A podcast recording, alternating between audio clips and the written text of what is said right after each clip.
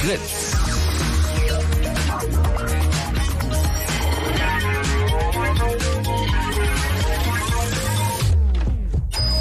Markus Richter. Blue Moon. Die zwei Sprechstunden.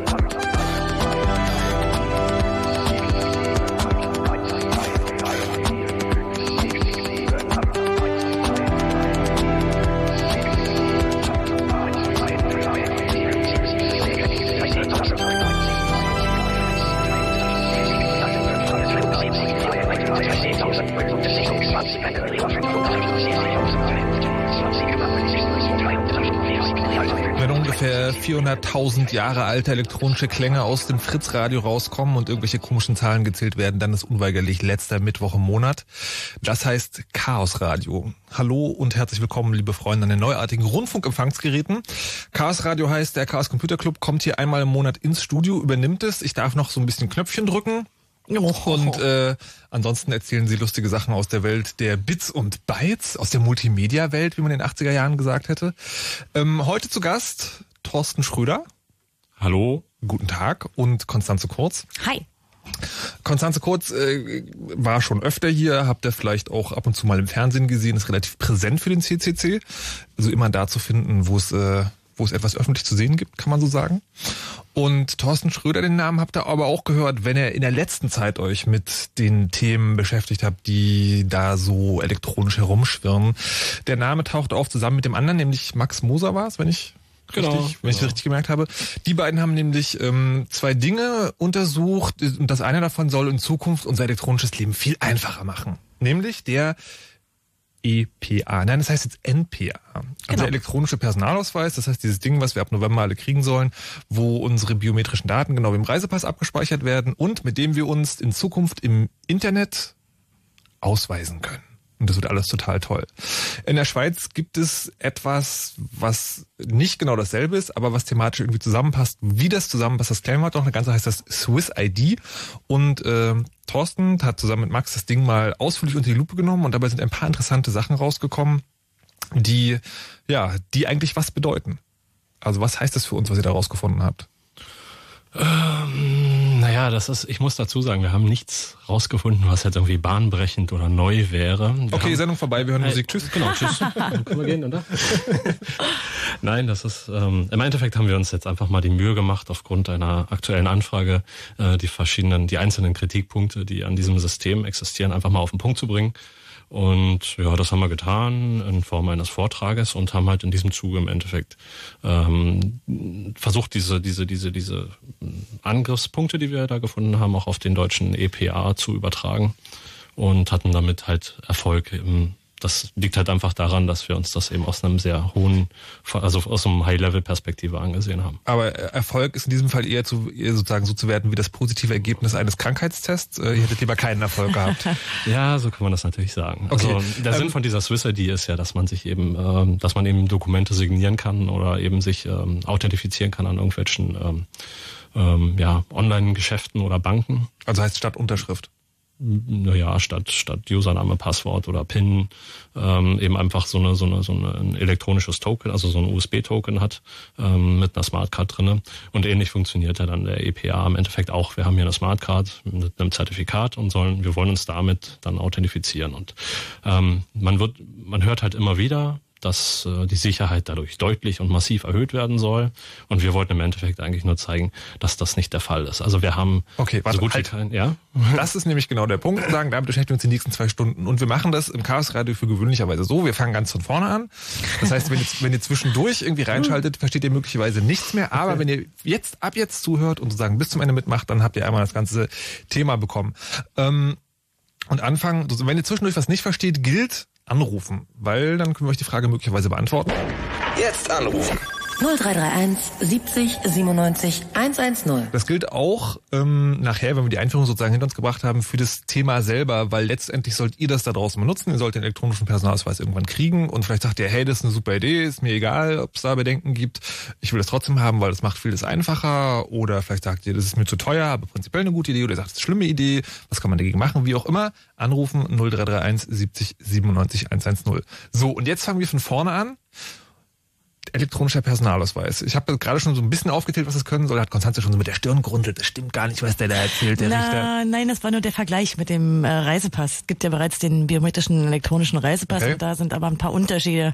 Also dann jetzt sozusagen ganz langsam von vorne. Was kann der elektronische Personalausweis oder was soll er können? Also wenn man es jetzt mal rein so von der, von der logischen Funktionalität ansieht, hat er drei Funktionen. Das ist die sogenannte hoheitliche Funktion, bezieht sich auf insbesondere die biometrischen Daten, aber auch die normalen Ausweisdaten, die auch aufgedruckt sind auf dieser, äh, heute auf dem Ausweis und dann später ja auch auf dem Ausweis.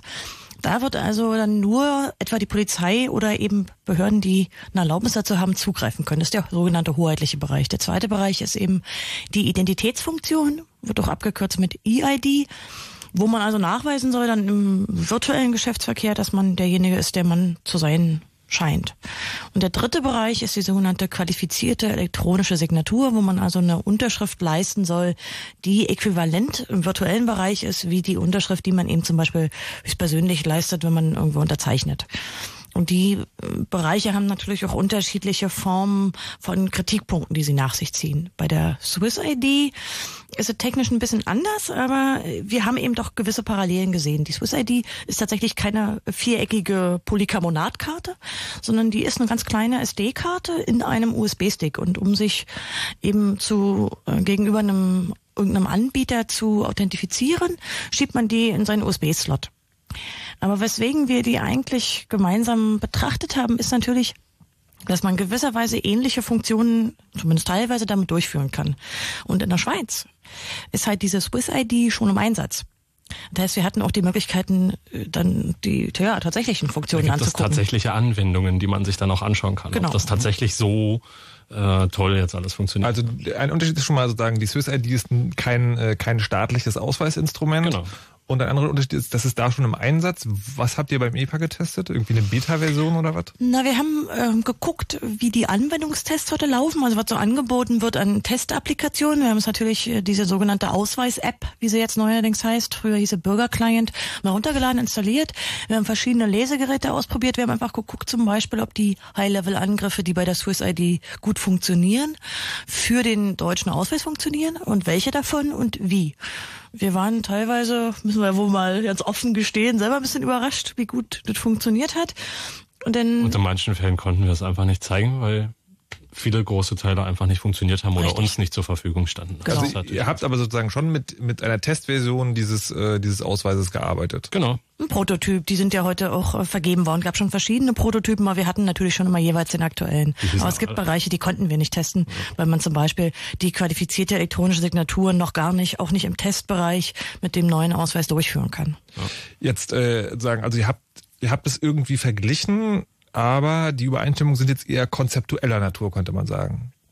Das kann man so sagen, genau. Also, also das ist nicht so, dass irgendwie Swiss ID und elektronischer Personalausweis technisch gesehen dieselben Geräte sind, sondern ihr habt es deswegen zusammengepackt, weil es zwei Dinge sind, über die online eine Identität festgestellt werden kann. Und vor allen Dingen, weil wir uns gar nicht ähm, die technische Implementierung all dieser Systeme angeschaut haben. Das war gar nicht Sinn dieser Übung. Wir wollten äh, uns wirklich diesen, diesen, dieses konzeptionelle anschauen. Das heißt, wir haben uns nicht, äh, wir haben jetzt nicht irgendwie geschaut, dass wir irgendeinen bestimmten Hersteller hernehmen, irgendeine bestimmte Softwarekomponente Komponente oder irgendein Device und das äh, zerpflücken und öffentlich präsentieren, sondern wir wollten eigentlich eher auf ein grundsätzliches Problem aufmerksam machen, das natürlich ähm, äh, auch durch die durch die ganzen Politiker und die wirtschaftlichen Unternehmen, die die hinter diesen ganzen äh, Geräten und Produkten stecken, ähm, ja diese Augenwischerei, die da betrieben wird und unterstützt wird, äh, dass man da die einfach mal angreift, aufgreift und das thematisiert in der Öffentlichkeit, denn alle Bürger sind davon betroffen, insbesondere in Deutschland, wo dieses Dokument eben einfach Pflicht wird für jeden Bürger. Na, Schweiz das stimmt nicht, ganz. Also das ja. war ein Gesetz, aber man muss in Deutschland keinen Personalausweis ja, haben. Ja, aber man kriegt halt keinen herkömmlichen Ausweis mehr. Wer jetzt einen Personalausweis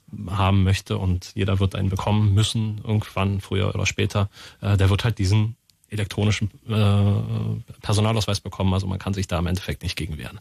In der also, Schweiz gibt es gerüchteweise äh, die Idee, dieses Verfahren, was dort ähm, äh, derzeit im Einsatz ist, später im Jahr 2014 vielleicht auch in elektronische Ausweisdokumente zu integrieren.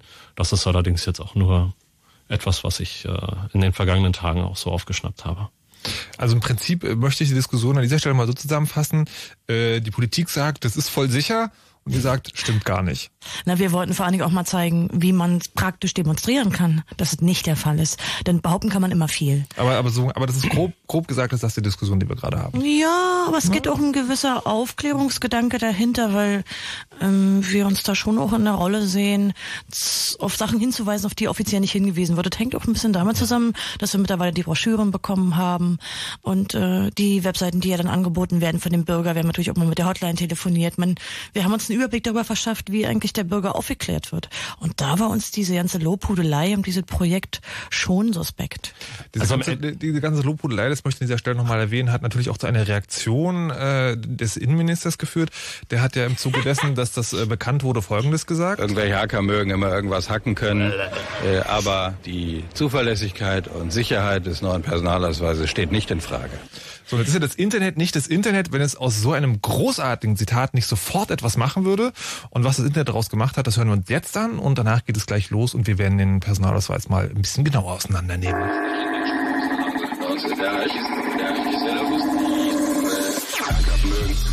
Acker mögen, Acker, Acker können, Acker, Acker können, Acker, Acker mögen, können, Acker mögen, können, Acker packen, packen, Acker mögen, packen, Acker mögen, packen, Acker können, packen, Acker können, packen, Acker mögen, können, Acker mögen, können, Acker packen, packen, packen, Sicherheit, steht nicht in Frage, Sicherheit, steht nicht in Frage, irgendwelche Acker mögen immer irgendwas hacken können.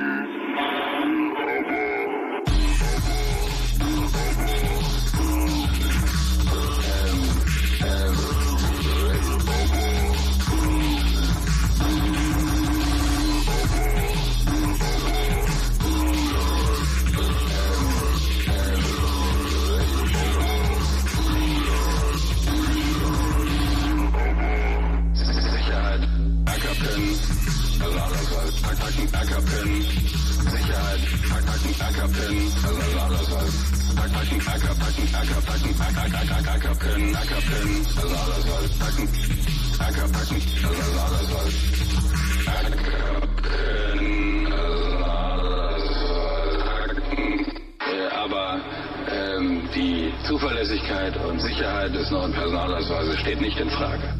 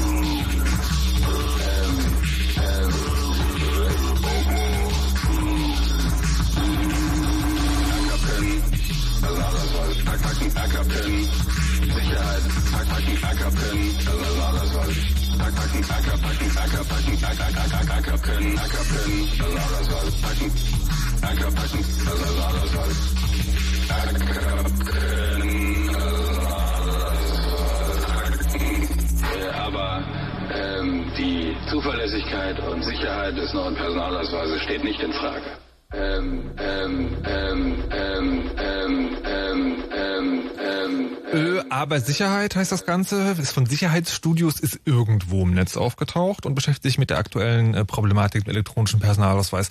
Und ich finde, in diesem Track ist genau wie an dieser EPA-Nummer noch einiges zu verbessern. Also das ist schon eine gute Idee, aber das geht noch besser, falls ihr also da draußen äh, irgendwie den Remix in den Fingern habt. Gerne. Das Zitat ist ja da auch im Netz verfügbar. So, wir aber heute hier mit dem elektronischen Personalausweis, der wurde von zwei Leuten mehr oder weniger auseinandergenommen, ähm, nämlich Thorsten Schröder, der ist hier im Studio, und Max Moser. Und ähm, das will ich jetzt mal ein bisschen genauer wissen. Das erste, was mir ausgefallen ist an dieser Meldung, die ihr dazu rausgebracht habt, ist, dass ihr gesagt habt, naja, wir haben jetzt eigentlich nicht irgendwie doll schwierige Dinge gemacht, sondern wir haben mit Hausmitteln gekocht, möchte ich mal sagen. Also es wurde, wurde irgendwie sehr, sehr viele Wert darauf gelegt, dass ihr betont habt, naja, das kann halt jeder machen. Hm, hm. Warum habt ihr es euch so einfach gemacht? Ja, wie ich schon sagte, wir wollten gar nicht irgendwie da sehr in die technische, in die technischen Details reingehen, weil dann müssten wir automatisch irgendwie bestimmte Hersteller angreifen mit unseren äh, ja, mhm. Ideen und natürlich auch in der Öffentlichkeit, wenn man das dann irgendwie mal vorstellt. Ähm, Nee, warum sollte man sich diese Arbeit machen, wenn man eigentlich nur an der Oberfläche kratzen muss und äh, da halt auch schon eine ganze Menge zusammenfällt? Also es reicht ja mal vielleicht für den Anfang. Das ist vielleicht äh, auch eher eine sinnvolle Sache. Man muss sich überlegen, für wen man sich Angriffe ausdenkt. Sollte man eher so denken, wie so ein Kleinkrimineller denken würde mhm. und versuchen, eben den einfachstmöglichen und preiswerten Weg zu finden oder sich halt hinsetzen, sich mit dem Chip befassen. Das dauert ja sicherlich viele Monate und man muss auch bedenken, für die deutsche Version hatten wir ja auch nur den Prototyp. Und wir werden mal gucken, ob er auch so bleibt. Äh, man muss immer noch mal sehen, dass wir hier in Deutschland ja weit vor der Einführung sind. Warum sollte man sich also die Mühe machen? Und wenn so einfache Dinge quasi auf der Straße liegen. Okay, also sagen, Ziel ist quasi, ähm, möglichst schnell an so ein Ding mal ranzukommen. Was genau habt ihr denn jetzt gemacht? Na, im Endeffekt haben wir was haben wir gemacht? Technisch? Was meinst Willst du das jetzt nicht. technisch wissen? Also, nein, nein, also dieses Ding ist ja irgendwie dazu da. Es gibt diesen elektronischen Personalausweis und den kann ich auf so ein Lesegerät legen, dann gebe ich meine PIN ein und dann weiß die Gegenstelle im Internet, okay, das ist der Markus. Ja. Und ihr habt damit irgendwas angestellt, was okay, sozusagen nicht der Zweck ist, den das Ding eigentlich hat. Nämlich? Vielleicht versuchen wir mal zu erklären, wo wir überhaupt den Angriff angesetzt genau. haben. Ich habe ja vorhin kurz über diese drei Ebenen gesprochen. Ja. Und uns ging es hier in erster Linie um diese zweite Ebene, also die elektronische ID. Mhm. Aber natürlich haben wir uns auch Gedanken gemacht über die elektronische Signatur, die dann ja der dritte Bereich wäre. Also quasi meine Unterschrift im Internet. Genau. Aber für den, äh, für den deutschen Bereich hatten wir ja da keine, keine Testumgebung, weil mhm. es ja einfach noch nicht möglich ist, mal durchzuführen.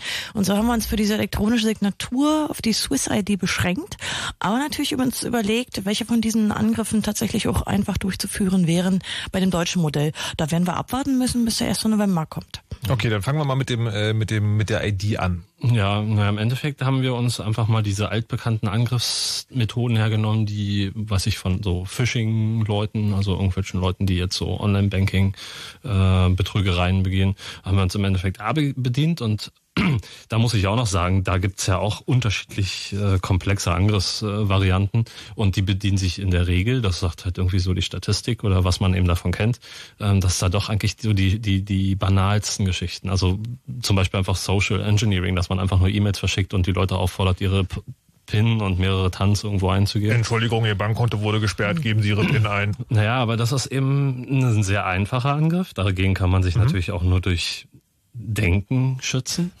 Oh mein äh, Gott. Aber ich meine, warum sollten sich diese Angreifer die Mühe machen, irgendwie ja. hochtechnisch irgendwas zu implementieren, wie, wenn, wie, wie wenn zwei von 100 Angriffen auf die altbekannte Methode Erfolg haben? Ja. Das reicht da völlig aus. Also was genau habt ihr gemacht? Ihr könnt ihr keine Mails verschickt haben, weil es hat ja noch keiner diesen EPA. Nein, also wir haben für, für eine Angriffsvariante einfach mal angenommen, dass ein PC grundsätzlich unsicher ist. Mhm. Ähm, das kann jeder nachvollziehen, der sich so ein bisschen mit der Thematik auskennt. Wir können gerne versuchen, das irgendwie zu erläutern, wenn es da konkrete Nachfrage äh, gibt. Also ein PC an sich ist halt ähm, ja, wir haben ein bisschen Speicher, da laufen irgendwelche Programme, die werden in den Hauptspeicher geladen und ähm, diese Programme können modifiziert werden zur Laufzeit. Und das kann halt einfach durch einen Trojaner passieren, durch irgendein Rootkit, irgendeine Schadsoftware, die man sich mal so einfängt. Da gibt es auch wieder unterschiedliche Varianten. Da gibt es die, die äh, bekannt sind, ähm, wo dann aber vielleicht ein Virenscanner dated ist und äh, da nicht Alarm schlägt oder eben äh, ja so Zero-Day äh, Exploits oder irgendwelche Sachen, die einfach unbekannt sind, also gegen die man sich dann auch nicht schützen kann. Sicherheitslücken, von denen noch keiner weiß. Also ja. im Prinzip seid ihr davon ausgegangen, ähm, ich habe jetzt diesen EPA und ich habe einen Rechner, der infiziert ist, wie es halt einfach da draußen öfter mal passiert. Was sind die Konsequenzen davon? Na, Na wir haben das doch getan. Also wir haben wir der erstmal auch mal vorgeführt. Also wir hatten also einen PC, der der Opfer darstellen sollte. Aha.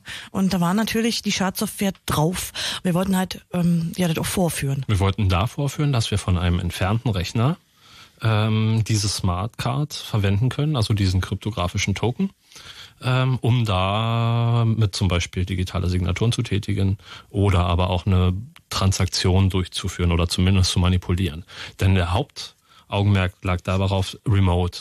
Die Hersteller von diesen Lösungen behaupten immer, dass man physikalischen Zugriff äh, auf diese Karte haben muss. Und das ist ein, ja, das ist einfach mal nicht wahr. Und das war eigentlich das, was wir in erster Linie auch demonstrieren wollten mit sehr einfachen Mitteln, dass es jeder nachvollziehen kann. Denn es ist genau. absolut falsch zu behaupten, also dass man diese Karte besitzen muss. Das ist also nicht richtig. Ja. Jetzt hat er bei dieser, bei dieser ID haben da irgendwie die Lesegeräte eine große Rolle gespielt. Da gab es sozusagen nicht nur jetzt in dem konkreten Fall, sondern zwei Wochen vorher auch schon mal einen kleinen Aufreger. Was genau hat es damit jetzt auf sich?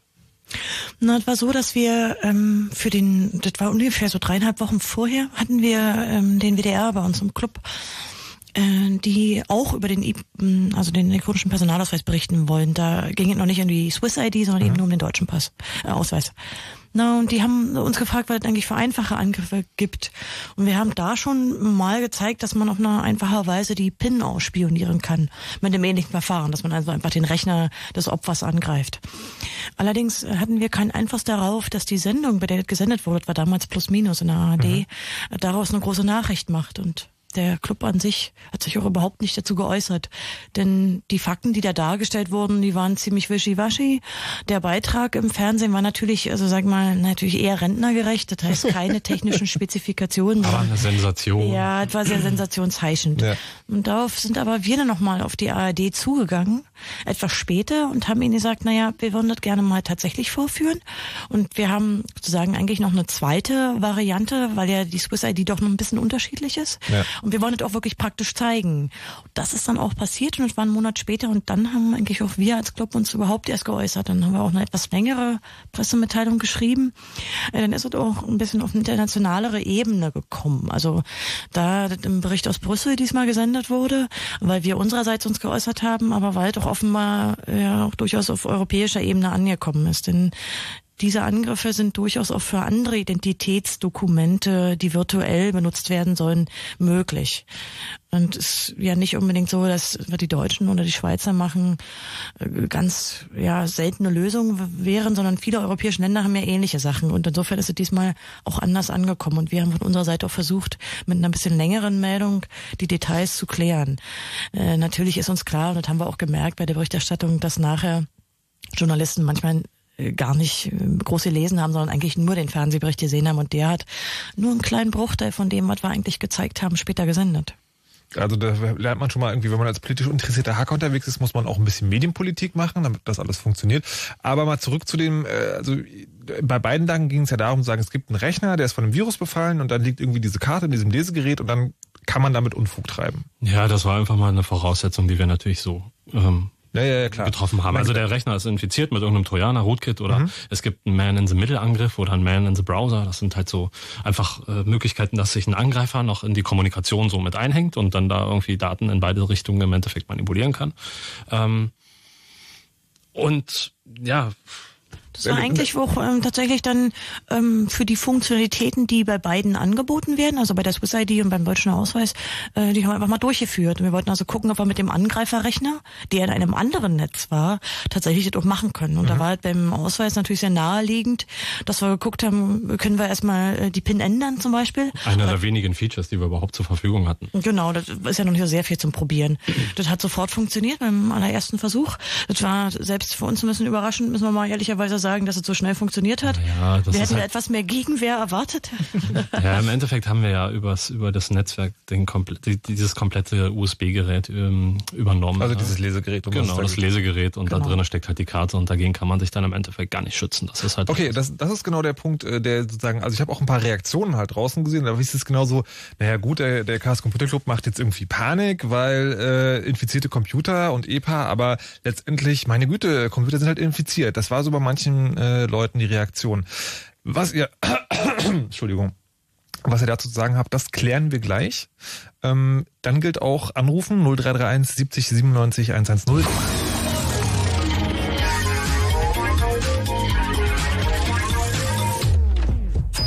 Blue Moon. Die zwei Sprechstunden. Heute Chaos Radio im Blue Moon, das heißt Chaos Radio, der Chaos Computer Club ist zu Besuch und nimmt heute den elektronischen Personalausweis und etwas, was so ähnlich funktioniert, nämlich die Swiss ID auseinander.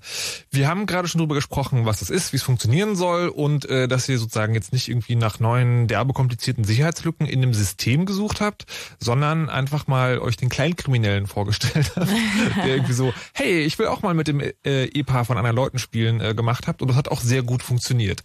Jetzt gibt es Leute, die äh, draußen sagen, Leute, die draußen sagen, da fällt mir ein, ihr sollt jetzt anrufen, 0331 70 97 110. Ihr könnt Fragen stellen, die ihr zum elektronischen Personalausweis habt. Ihr könnt Kritik anmerken, wenn ihr mit der Position vom CCC nicht fein, äh, ähm, wie heißt das, einverstanden seid. Oder ihr könnt äh, lobhudeln, ganz wie ihr wollt. Wir haben auch im Wiki zur Sendung, das ihr alles unter chaosradio.de findet, ganz, ganz, ganz viele Fragen sind da zusammengetragen worden. Wir werden uns bemühen, dass wir die heute irgendwie noch äh, beantworten können. Also die Sendung gehört quasi nicht nur dem Chaos Computer Club, sondern auch euch. Ihr könnt jetzt hier mitmachen. Aber Erste Frage an euch zuerst nochmal. Ähm, es gibt, wie gesagt, draußen eine Position, naja gut, äh, Rechner sind halt infiziert, das passiert und dann kann man halt auch mal so einen elektronischen Personalausweis übernehmen. Was ist daran so schlimm? Naja, wir haben da schon eine sehr klare Position.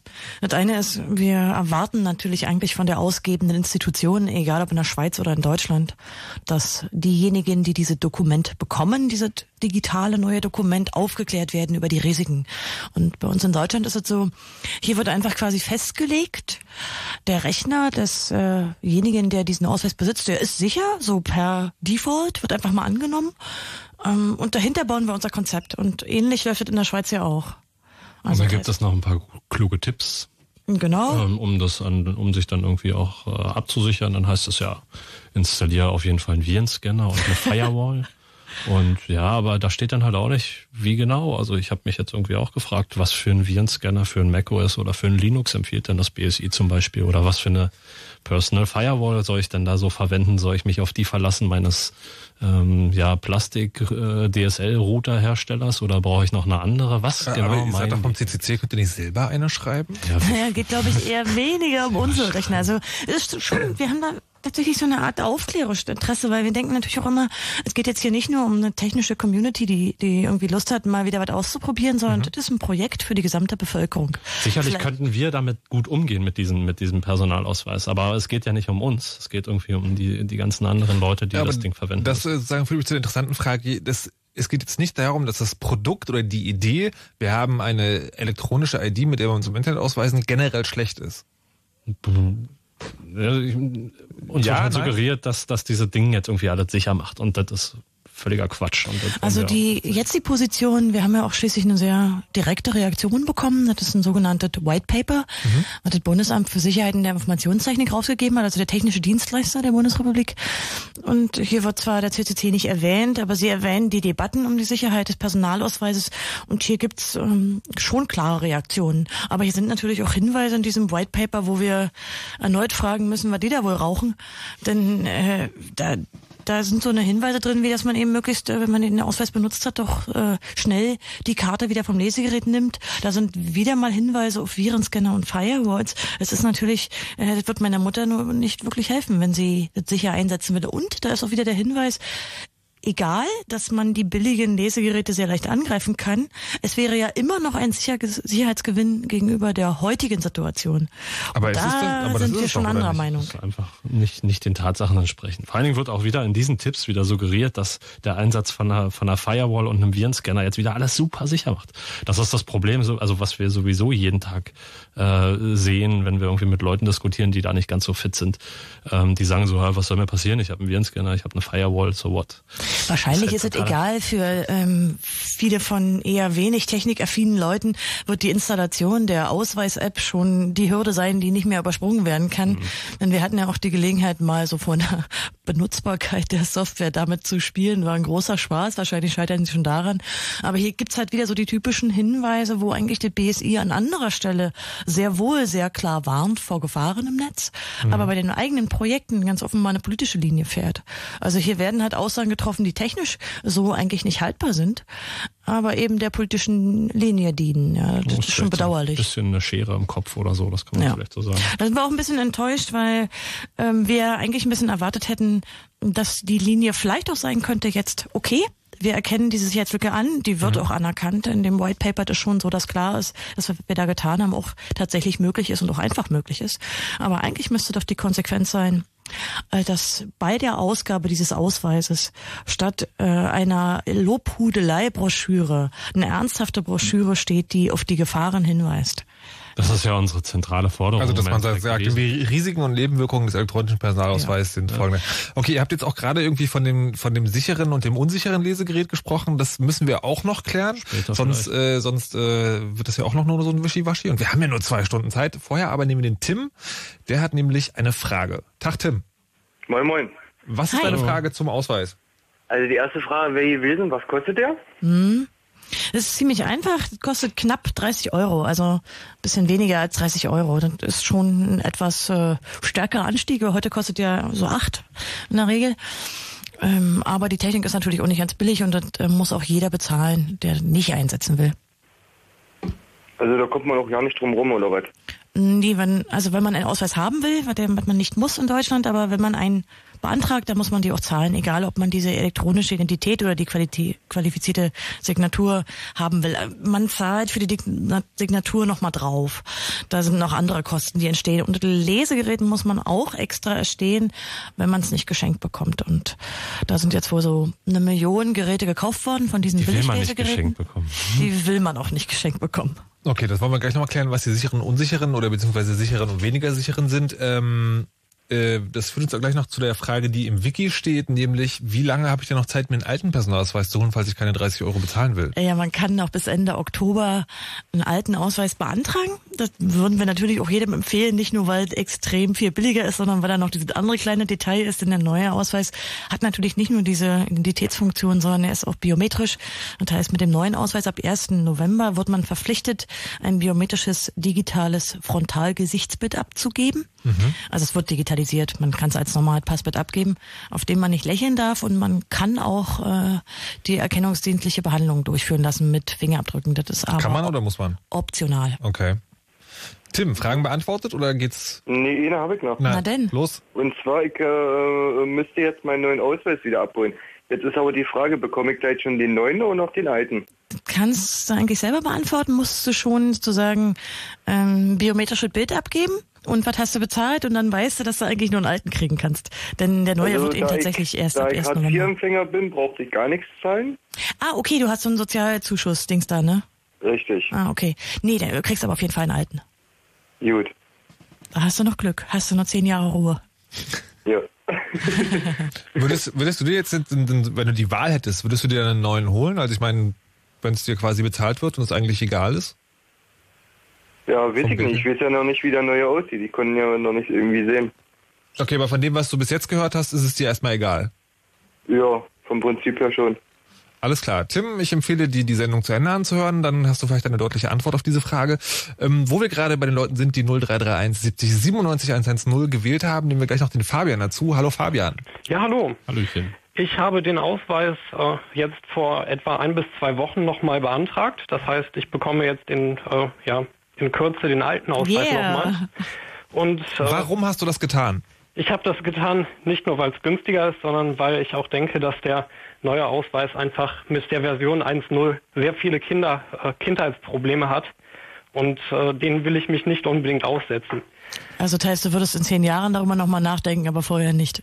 Also wenn da, äh, ich denke schon prinzipiell, dass sich so ein Ausweis in der Form äh, gestalten ließe, dass zumindest derartige Sicherheitsrisiken, wie sie jetzt derzeit da sind, äh, sich verhindern lassen. Also anders als bei Wahlcomputern denke ich, dass es systematisch äh, zumindest möglich wäre, die Teile sicher zu machen. Aber da bleibt natürlich immer noch das System oder das Problem bestehen, dass man sich irgendwie bei einem zentralen Computer irgendwie dann äh, seine Verifikation abholen muss.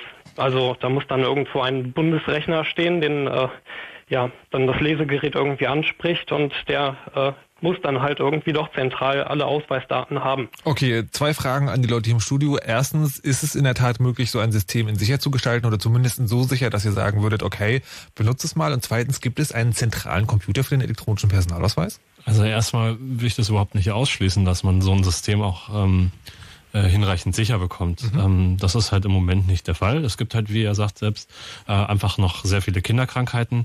Ich meine, wir wollen das jetzt auch nicht verteufeln oder so. Es ist ja zum Teil äh, gibt es ja auch einige Features, die ja so ganz schön sind. Das ist halt irgendwie zeitgemäß und so weiter. Ähm, und manche Features will man ja vielleicht auch haben, aber ähm, ja, den, den, den Risiken muss man sich einfach bewusst sein. Und wenn man äh, mehr Sicherheit möchte, dann bedeutet das einfach mehr Aufwand und mehr Kosten. Und das muss man einfach irgendwann akzeptiert haben. Das ist Naja, zwangsläufig der Fall. Ich glaube, das gilt eigentlich für alle technischen Systeme. Das haben wir, glaube ich, auch bei vielen anderen Themen, die der, der Club so ein bisschen bearbeitet, dargestellt. Na klar ist das möglich, aber das ist halt am Ende auch eine Abwägung äh, zwischen Geld und Aufwand. Und für 30 Euro ist es sicherlich äh, schwierig. Weswegen die sichere Variante ja jetzt ohnehin schon 150 oder 200 Euro kostet. Weil? Na, weil man sich einfach ein teureres Lesegerät, zu dem kommen wir ja nachher nochmal kaufen muss und mehr investieren muss. Und für die Signatur muss man sogar noch ein bisschen mehr investieren. Insofern, es ist äh, in allen Systemen, die mit äh, IT-Security zu tun haben, auch immer eine Abwägung. Und hier hat sich äh, der Staat ganz schlau entschieden. Er hat nämlich einfach die Sicherheitsprobleme beim Bürger abgeladen, der dann auch das Problem hat, wenn jemand Fremdes mit seinem Ausweis oder mit seiner Swiss-ID Schindluder treibt. Das ist einfach ziemlich einfach geregelt. Da hat der, ja, ja, da hat der Gesetzgeber gesagt, na ja, unsere Annahme ist, der PC oder auch das Mobiltelefon, das würde in gleicher Weise gelten, ähm, die benutzt werden, um diese Identitätsdokumente virtuell zu benutzen, die sind sicher TM. Also festgelegt. Ne, ne, Also was ich ja in diesem, äh, diesem, in dieser Erwiderung des BSI gelesen habe, geht noch eine Nummer weiter. Da steht auch in der Rechtsprechung wird eine Pflicht des Nutzers zur angemessenen Sicherung eines am Internet angeschlossenen Rechners bestätigt. Das hört sich für mich so an, als ob sie mir das in die Schuhe schieben. Also dass sie nicht sagen, okay, das System ist auf jeden Fall sicher, sondern als ob sie sagen, ähm, du bist selber dafür verantwortlich. Ja, das Landgericht Köln hat gesagt, du musst dich selber drum kümmern, also mach mal. Ja. Ist, ist das der Fall jetzt sozusagen? Also quasi die, die Linie, die da langfristig gefahren wird? Nein, das ist natürlich nicht, nicht in jedem Fall richtig. Da muss man natürlich immer sehen, äh, dass es hier noch was anderes ist, als wenn ein zum Beispiel ein privater Anbieter, aber in der Schweiz sind das ja private Anbieter, solche, solche virtuellen Lösungen für Authentifizierung anbietet oder ob es der Staat ist. Ich denke, dass der Staat natürlich andere Pflichten hat, wenn er Gesetze ausgestaltet und die Bürger äh, verpflichtet und sogar eben die Bürger, die gar nicht haben wollen, dann ist ja sozusagen der Preis, den alle zahlen. Das ist nochmal ein Unterschied zu der Schweiz, wo der von privaten Unternehmen angeboten wird. Aber festzulegen, so wie das jetzt hier mit diesem äh, Landgerichtsurteil in diesem White Paper drinsteht, äh, dass äh, sich der Bürger darum kümmern muss, das ist natürlich Unsinn. Okay, also ist das Unsinn, weil ihr das sagt oder kommt das auch nicht auf uns naja, zu? also erstmal eine, eine Landgerichtsmeinung Köln, die einen speziellen Fall betrifft, Okay. äh, hat natürlich keine Aussagekraft äh, für, für so eine größeren Projekte. Alles klar. Was Fabian dann noch gesagt hat, ist ja irgendwie, es gibt einen elektronischen Rechner, der alle unsere Daten speichert. Was gibt's das? Wie Ist das genau nicht sieht's aus? richtig, dass äh, es diese äh, Bundeszentralregister irgendwie geben soll? Natürlich sind da Gedanken, ja, Spiele, Gedankenspiele waren da schon mal im Umlauf.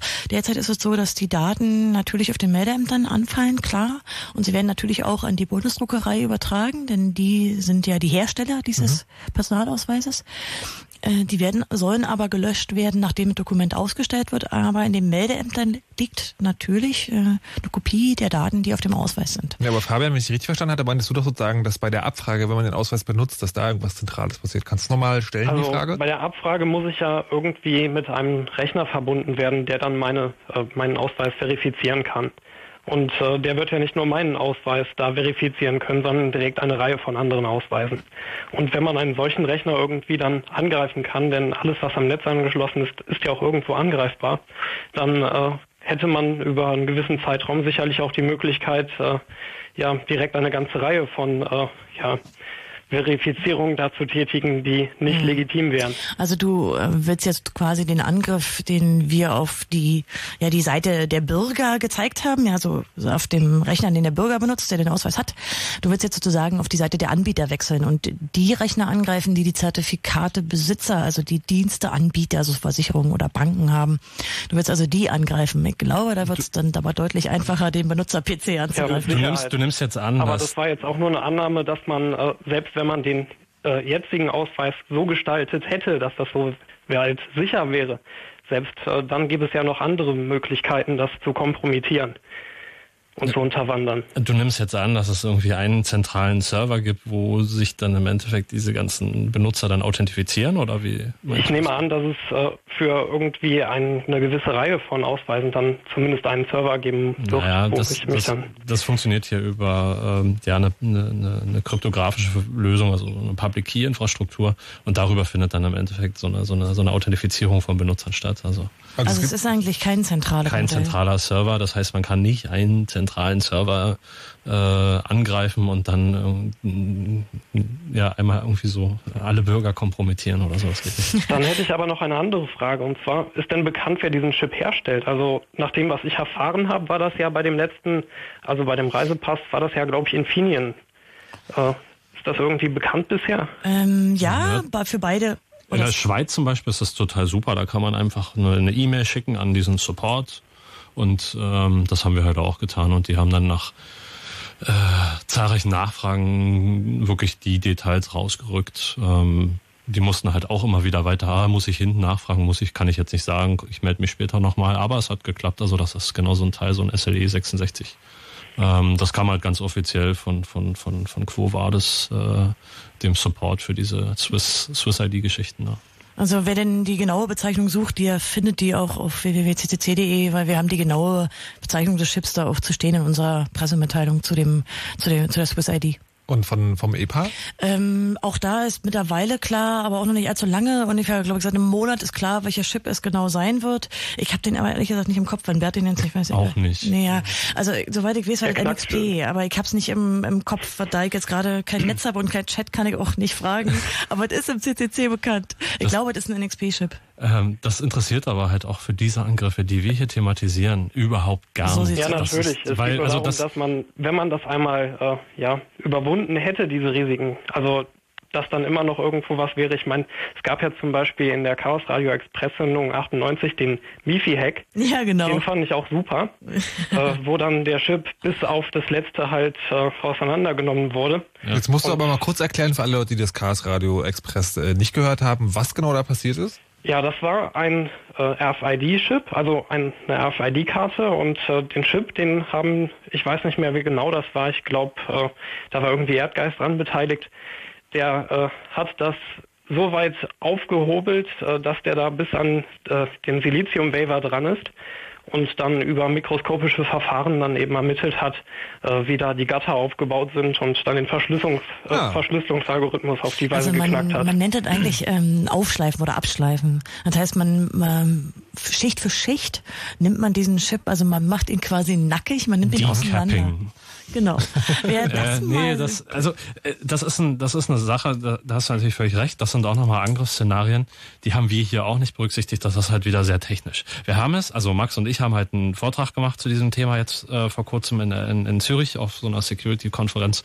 Da haben wir das auch angesprochen, weil ähm, wir natürlich auch einfach nochmal auf diese Aussage dieser Chip-Hersteller eingehen wollten, die behaupten, unser Chip ist unknackbar und überhaupt, äh, den kriegt man nie kaputt gehackt. Ähm, wir haben halt einfach gerade wo es eben um diesen SLE 66 geht, der da in der Swiss ID versteckt ist. Ähm, da haben wir einfach mal ganz konkrete frische Aufnahmen gehabt von Leuten, die das in ihrem Wohnzimmer zu Hause aufätzen. Die haben da super tolle Fotos gemacht mit so einem Elektronenmikroskop, schön vergrößert und die konnten wir dann halt auch zeigen und konnten einfach sagen, okay, und wo ist dieser Chip jetzt noch sicher? Also ich sehe jedes Detail, ich kann irgendwie sämtliche sämtliche äh, Haarquadrate. Einspruch, euer Ehren. Äh, am Anfang der Sendung ging es darum, dass ihr sozusagen die Methoden der Kleinkriminellen gemacht habt. Genau. Sie jetzt im Wohnzimmer ätzen mit Elektronenmikroskop verlassen wir diesen Bereich. Deswegen haben wir das, das äh, Vorgehen. Der aber wir, ist wir, das ist auf jeden Fall, das gehört einfach dazu. Das ist ja. immer noch eine Möglichkeit, die man im Zweifelsfall hat. Und da möchte ich auch nachher noch äh, was zu sagen. Ähm, denn das ist eben dieser physikalische Zugriff auf dieses Teil. Was ist nämlich, wenn mir so ein Ding mal abhanden kommt oder einfach geklaut wird von jemandem, der einfach auch Geld investiert, um meine Identität zu bekommen? Kann man vielleicht nachher na, noch... Na, na, jetzt sind wir gerade schon dabei. Sagen. Okay. Also irgendwie einerseits äh, hochtechnisch, irgendwie mit Elektronenmikroskop, andererseits im Wohnzimmer. Wie einfach ist das denn jetzt? Also sagen, wie viel, wie viele Leute kennst du persönlich, die zu sowas in der Lage sind? Also ich kenne vier. Ja, das deckt sich wahrscheinlich. also die Sache ist, äh, wenn das einer mal getan hat, ja. dann ist das ja bekannt. Ist das jetzt ist es ja tatsächlich gezeigt worden. Und wer das nachlesen kann, wir haben das auch gut dokumentiert. Also mhm. man kann sich zum Beispiel die letzte Datenschleuder, die auch online ist, ja. holen, die Nummer 94, wo nochmal genau beschrieben ist. Der Punkt ist, dass man das natürlich, wenn das veröffentlicht wird, nicht nochmal selber tun muss, sondern man kann sich die Erkenntnisse, die jemand anders ja, darüber gewonnen hat, dann ja holen. Also es ist ja nicht so, dass man das jedes Mal durchführen muss. Es reicht eigentlich, wenn es für einen Chip einer mal getan hat. Also es dann hat ist er gebrochen. Vor kurzem eben der Chris Tanowski aus USA auf der Black Hat Konferenz äh, präsentiert, wie er den SLE 66 aufgemacht hat. Wir also haben, genau den Chip. Ja, das also genau Chip, der, den Chip. ID drin ist. Ähm, wer sich das irgendwie auch nochmal nachvollziehen äh, möchte, der kann einfach mal auf der Chaos Radio Seite in die Linkliste gucken. Da gibt's einen Link auf unsere Webseite www.remote-exploit.org. Da haben wir unsere Slides auch äh, zum Runterladen. Da haben wir auch diese Screenshots, also diese Fotos von diesem Chip drinne, wie er auf aufgemacht wurde. Also einfach um, das haben wir in die Slides einfach reingetan, damit wir all diesen ganzen Leuten, denen wir das präsentieren, einfach zeigen, hier, okay, wo ist jetzt die Sicherheit? Es ist einfach nur eine Frage der Zeit, auch wenn dieser Chip die äh, allerneuesten Merkmale ähm, äh, besitzt, äh, die es einfach erschweren. Also es sind ja nur Hürden. Wir reden mhm. ja hier nicht von hundertprozentiger Sicherheit, sondern von Hürden, die da eingebaut werden, von proprietärer Krypto, die da hart verdrahtet wird, um irgendetwas zu verschleiern, was da gespeichert ist. Also es ist einfach nur eine Frage der Zeit, dass das von irgendjemandem mal gebrochen wird. In fünf Jahren kann ja sein, wenn das heute nicht möglich ist, kann es ja sein, dass in fünf Jahren äh, die technischen Mittel, die man als Privatmensch zur Verfügung hat, ähm, so ausgereift sind, damit man das Ding einfach aufmacht. Und dann stellt sich natürlich die Frage, was passiert in fünf Jahren mit unserer elektronischen Unterschrift, wenn irgendwie die Leute in der Lage sind, mit sehr einfachen technischen Mitteln in sehr kurzer Zeit, mit geringem Aufwand, also vor allen Dingen finanziellen Aufwand, äh, eine Identität von uns zu klonen. Also so ein Key. Also äh, okay, wenn ich wenn ich das mit dem Chip aufmache, mache, kann ich ja sozusagen, äh, dann ist der nicht danach kaputt, sondern ich kann danach den sozusagen weiterverwenden oder beziehungsweise Klone herstellen. Du möchtest das Prinzip ergründen. Du willst nicht jeden einzelnen Chip, du musst einen dieses Typs ergründen nein, nein, weil, weil gerade von einem Klon gesprochen wurde. Nee, du kannst dann schon dahergehen und sagen, ich äh, klone mir halt so einen ganz bestimmten Chip von. Also einfach, ne, der Typ da, der hat irgendwie, weiß ich, wie viel Milliarden auf dem Konto mhm. und dem da leihe ich mir einfach mal sein Perso aus für einen Tag oder zwei und dann kann ich den vielleicht klonen und kann ihn vielleicht wieder ein, eine Chipkarte herstellen, die eh so ähnlich aussieht wie sein jetziger Perso oder seine jetzige Swiss ID.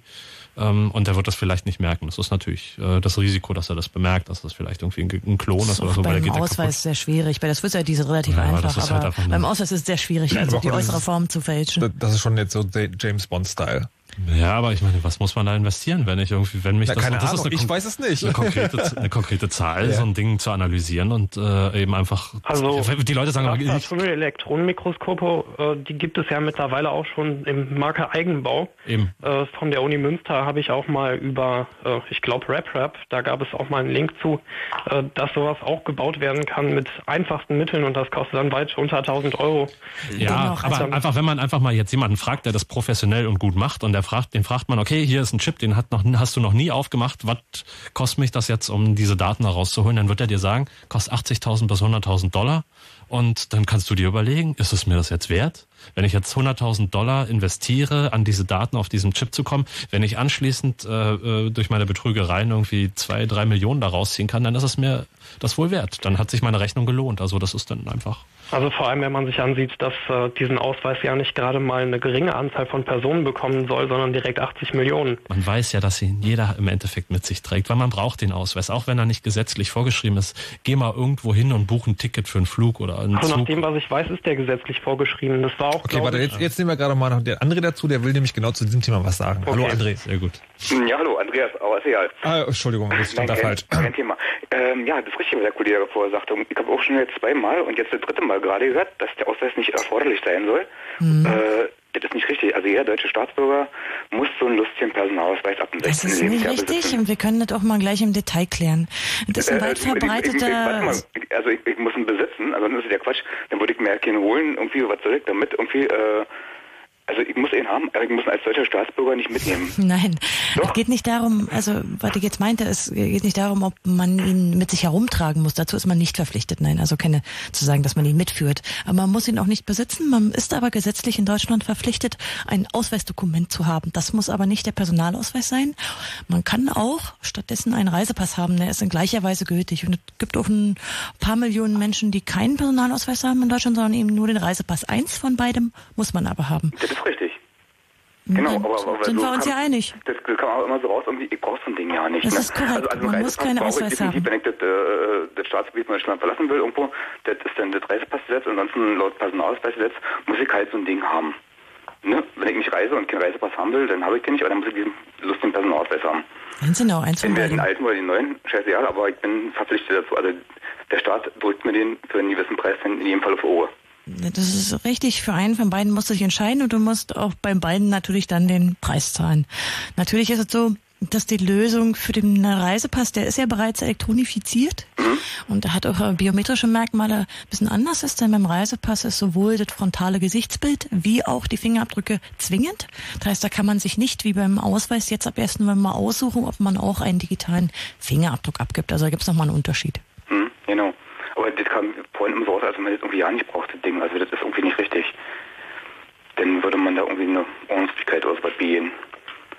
Wenn man das Ding nicht, sich nicht anschafft oder so. Naja gut, also wie gesagt, irgendwie eins von beiden äh, brauchen wir. Und im Zweifelsfall kann man sich dann jetzt sagen, heute noch dafür entscheiden. Es ist doch so, der Reisepass gilt auch, wenn das, wenn der Chip da drin kaputt ist, ne? Das ist bei beiden richtig, das sollten wir vielleicht sowieso mal erwähnen. äh, beim Reisepass wie auch beim Personalausweis ist es so, dass das physische Dokument eigentlich äh, tatsächlich das Ausweisdokument ist. Das heißt, wenn der Chip kaputt geht oder aus anderen Gründen nicht mehr geht, jedenfalls nicht mehr funkt, ist es trotzdem über die gesamte Laufzeit ein gültiges Dokument. Das heißt, der Chip ist sowohl im Reisepass wie auch im Ausweis rechtlich, aber auch faktisch nicht Teil des Dokuments. Okay, das heißt also, ähm, ich kann einfach den neuen EPA, gibt es also doch in der sicheren Variante? Ja. Nämlich genau dann, wenn der Chip kaputt ist. Großartig. Fritz.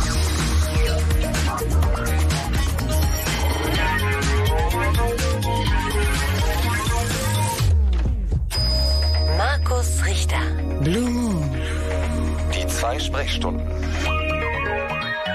Heute Chaos Radio mit Konstanze Kurz und Thorsten Schröder. Es geht um den elektronischen Personalausweis und die Swiss ID. Äh, elektronische Personalausweise ereilt uns ab November. Wir werden gleich mal klären, was es jetzt mit diesen komischen unterschiedlichen Lesegeräten auf sich hat. Vorher gibt's aber ein bisschen Musik.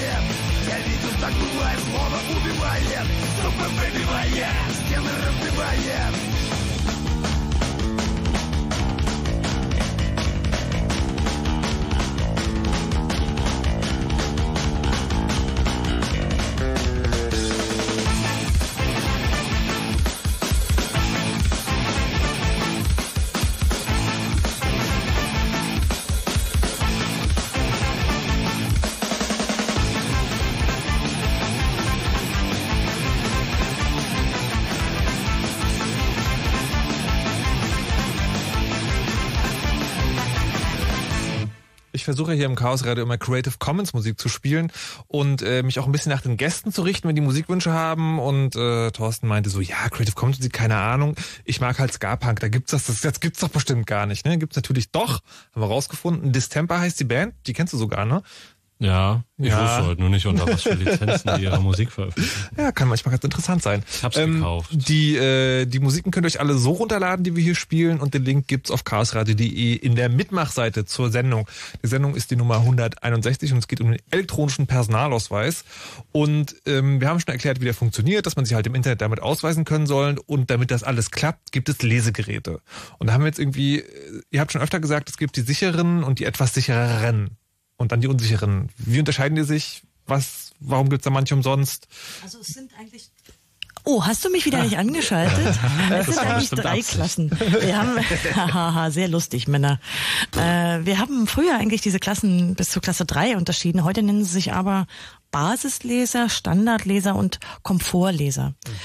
Ähm, das heißt, die Namen wurden da ein bisschen geändert und die unterscheiden sich eigentlich äh, ja dadurch, dass es keine feste Vorschriften gibt für diese Basisleser, diese billigen, billigen Plasteteile. Die haben in der Regel kein Display, kein, kein Pad, wo man, also eine kleine Tastatur oder so, nichts, sondern die sind einfach nur so billige Plasteteile. So sind auch die, die wir getestet haben. Und die Komfortleser, die haben vorgeschrieben, dass sie auch ein Pinpad haben. Manche haben auch ein Display, also Display ist optional. Und bei den, nee, das sind die in der Mitte, also die Standardleser. Und die äh, Komfortleser, die früher Klasse 3 bezeichnet wurden, die müssen halt äh, ein Pinpad haben und ein Display und die sind halt für die sogenannte elektronische Signatur, die qualifiziert ist, also rechtsgültig, äh, dann vorgesehen. Leider, leider ist es derzeit so, dass kein einziges äh, Komfortgerät und äh, Standardgerät, sondern ausschließlich äh, Basisleser zertifiziert sind. Zertifiziert heißt? Na, da hat BSI da sozusagen seinen Daumen nach oben gemacht. Also im Zusammenhang mit dem EPA dürfen nur Klasse 1 Geräte benutzt werden? Es sind einfach noch keine anderen Zertifizierte. Okay, es gibt, oh, okay. Aber So, wir haben ja die Wahl. Ja, wir haben ja die Wahl. Was ist die Kritik an diesen, äh, also was sagen, was ist da unsicher als bei den anderen? Das macht's halt einfacher. ähm, Das Abschnorcheln wird vereinfacht, da man ja gezwungen ist, auf der Tastatur des Rechners diese PIN einzugeben. Es ist immer auch ein Unterschied. Also die Leute behaupten immer, wir würden sagen, die seien unsicher oder so. Nee, die werden unsicher, wenn man die unsicher verwendet. Man muss sich einfach im Klaren darüber sein, dass die, dass, dass man höchstens die Hürden erhöht, indem man irgendwie ein als sicherer geltendes äh, äh, Lesegerät verwendet. Also ähm, wenn wir diese Basisgeräte nehmen, die kein Pinpad haben und kein Display, dann sind die Hürden sehr niedrig, denn dann wird zum Beispiel auch die PIN über den PC eingegeben, wo wir ja vorhin schon mal festgehalten haben. Der ist ja eigentlich total unsicher. Da mhm. kann man sich eigentlich kaum schützen. Also gerade okay. eben gegen, gegen unbekannte Angriffe. Das ist also totaler Quatsch. Ähm, ja, und das heißt, wenn ich sozusagen so ein Klasse 2 Gerät habe, dann gebe ich die meine PIN ja über dieses Gerät ein und nicht über meinen infizierten Rechner. Genau, dann kann man hoffen, dass dieses äh, Lesegerät nicht infiziert ist. Entschuldigung, bitte was? ja, ich meine, was läuft auf so einem Gerät? Ne? Das ist irgendwie ein kleiner Controller und ein bisschen Software und wer, wer ich meine, wer, wer stellt sich dann hin und sagt, dass diese Dinger jetzt auch hundertprozentig sicher sein? Ich also kann so ein Ding vielleicht auch manipulieren. Es gab sogar schon einen Fall, der bekannt geworden ist, dass nämlich ein Klasse 3 Lesegerät der Firma Kobil gehackt gehackt wurde. Aber also auch hier ist alle, man sind sicher.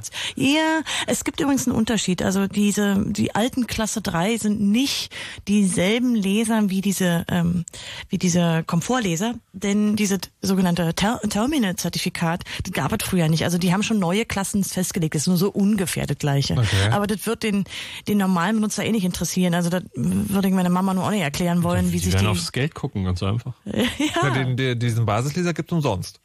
Ja. Nee, das nee. auch nicht. Also der wird, der kostet so, weiß ich nicht, 15, 20 Euro, aber die Bundesregierung hat für 25 Millionen Euro schon mal eine Million angeschafft. Und wir verschenken die, oder? Ja, die werden zum Beispiel die Banken irgendwie verschenkt. Also diejenigen, die Dienste anbieten wollen, zum Beispiel eine Versicherung oder so, die ja. haben natürlich ein Interesse, dass Leute doch benutzen. Überhaupt ist natürlich ein großes Interesse, dass die Bürger das annehmen. Wenn es keiner benutzt, dann haben wir diese ganzen Millionen alle umsonst ausgegeben. Und insofern gibt es natürlich so eine Art das Incentivierung. Auch, auch eine Frage, die im Wiki steht, wer verdient denn jetzt eigentlich an diesem neuen Zeug? Naja, zunächst natürlich erstmal die Leute, die die Lesegeräte herstellen, weil jeder, der einen Personalausweis dann so benutzen möchte, braucht ja ein Lesegerät. Mhm. Aber hier hängt natürlich schon eine fette Industrieförderung dran. Auch die Bundesdruckerei, äh, die ja auch ziemliche Probleme hatte so in letzter Zeit, was ihre Solvenz äh, betrifft. Klar, also hier verdienen eine ganze Menge Leute dran. Geht natürlich auch um die Chipindustrie. Also hier ist schon eine gute Wirtschaftsförderung am Laufen. Es ist auch nicht so, dass es geheim gehalten wird. Es wird tatsächlich auch als Industrieförderungsprojekt dargestellt. Es ist nicht etwa so, dass das eine Verschwörungstheorie ist. Okay, also Schnittchentheorie. also, wir, wir, müssen noch ein paar Grüße ausrichten. Ja, wir haben ja da so ein paar ähm, ähm, Langzeitmeckerer. Einer von okay. denen ist Detlef Borchers. Ja, der hat einen schönen Tweet geschrieben zur ja, Sendung, habe ich gerade gelesen. Wir müssen ihn mal grüßen und wollen ihn fragen, ob die Schnittchen in der Hallo. Bundesdruckerei gut geschmeckt haben. Also er wirft uns hier vor, dass wir diese Gleichsetzung zwischen der Swiss ID und dem elektronischen Personalausweis nicht vornehmen dürfen, dass es äh, vollkommen unterschiedlich sei. Tun wir gar nicht. Das tun wir gar nicht, sondern wir haben nur die sogenannten High-Level-Angriffe halt auf beides, weil sie konzeptuell ähnlich sind, durchführen können. Und deshalb haben wir es überhaupt verglichen. Und wir sehen halt diese Angriffe für sehr viele dieser Identitätskarten äh, als, als gültige Angriffswege. Ja. Deswegen finden wir die Kritik eigentlich auch wenig fundiert. Natürlich gibt es da große Unterschiede, wir haben die auch dargestellt, aber ähm, am Ende konnten wir mit genau den gleichen Angriffstools hier vorgehen. Das ist einfach mal ein Fakt. Also, nun ja. Wenn ihr andere Kritik an der Kritik habt, könnt ihr gerne anrufen unter 0331 70 97 110. So hat es zum Beispiel auch der Max getan. Hallo Max. Hi. Du bist jetzt aber nicht der andere Max, der den Ausweis untersucht hat, oder? Nein, nein. Äh, nein, nein, nein. Der bin ich nicht. Nein, nicht. Okay. Den würden wir erkennen. Der hat nämlich so einen Schweizer Dialekt. Verstehe, verstehe. Was ist deine Frage zum EPA? Meine Frage zum EPA ist folgende. Und zwar wurde da am Anfang schon mal was gesagt. Ähm, darauf beziehe ich mich jetzt auch, dass der Ausweis nicht in physikalischer Form vorliegen muss, um ihn auszulesen, beziehungsweise um, ja, um, um Betrügereien vorzunehmen. Das würde ich ganz gerne mal genauer wissen, weil an anderer Stelle wird ja genau das Gegenteil behauptet. Du benutzt schon den Begriff auslesen, das ist schon mal sehr schwammig. Also wir haben nie von Chip auslesen gesprochen oder von Chip knacken. Okay, das war halt, also das ist jetzt, äh, ich will dich damit jetzt gar nicht ähm, anpaulen, dass das im Endeffekt richtet sich diese Kritik jetzt irgendwie an all diese ganzen Medien und und Leute, die jetzt meinen, ihren Arsch retten zu müssen und eben zu sagen, ne, ihr habt ihn noch gar nicht geknackt und ihr könnt ihn gar nicht auslesen, das haben wir nie behauptet. Wir haben uns nie hingestellt und gesagt, wir können diesen Chip remote auslesen oder kopieren oder sonst was. Äh, das war überhaupt gar nicht Ziel unserer Übung. Ich glaube, ich glaube, es geht Max um die Frage, muss man nur diesen Ausweis irgendwie physisch haben oder nicht? Und das nicht kann man genau, klar genau. beantworten mit genau, Nein. Weil, weil ja, die, Frage, die Antwort ist wirklich klar. Die Antwort die ist, ist, Nein. Also genau. ganz einfach. Wir wollen den Chip, wenn wir ihn jetzt nicht, also wir, wollen ihn nicht auslesen, wir wollen im Endeffekt ähm, zum Beispiel, also einfaches Beispiel, wir haben eine, eine Banking-Session und machen da eine Überweisung, also irgendeine Transaktion und wir möchten ja. irgendwie diese Transaktion modifizieren, beeinflussen in irgendeiner Art und Weise, dann brauchen wir keinen Zugriff auf dieses Gerät. Das heißt, wir, es reicht eine Netzwerkverbindung, das ist das, was wir demonstriert haben und dokumentiert haben. Ähm, genau.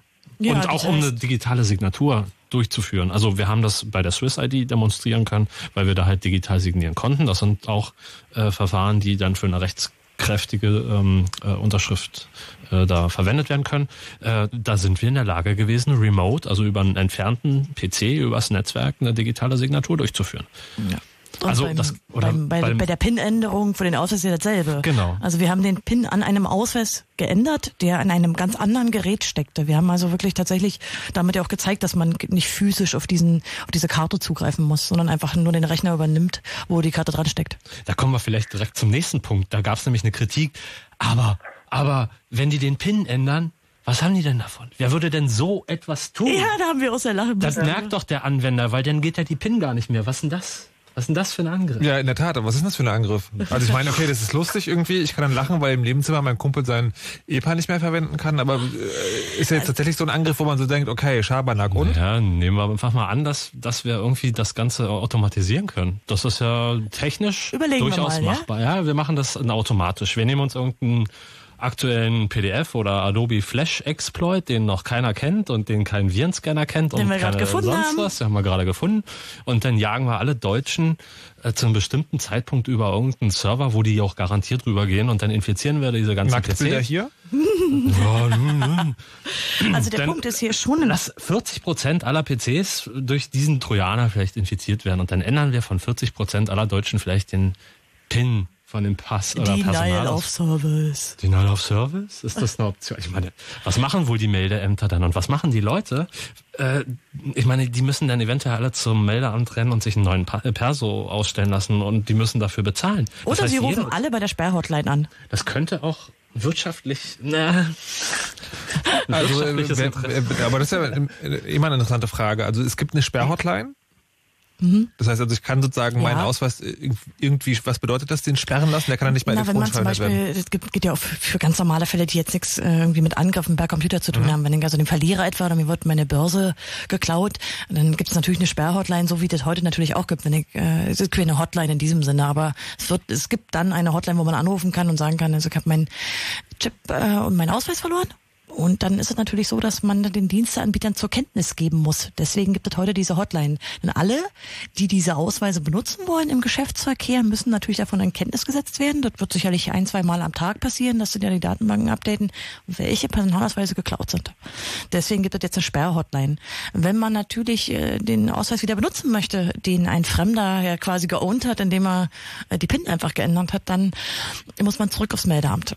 Also und das kostet, glaube ich, äh, ich glaube, das kostet 5 Euro extra Gebühr. Ich habe die Gebühren jetzt nicht so im Kopf, aber man muss dann eine Gebühr zahlen, und auch wenn man vergisst. Die ich bezahle. Ich muss bezahlen, wenn jemand anders meine PIN ändert. Ja. ja. Äh, hast du ein Problem damit? Ja. Weil hast du nicht gelesen, da steht, der BSI sagt, dein Rechner muss sicher sein. Dein ja. Problem, dein Geld. Und du unterstützt die Wirtschaft damit. Ja.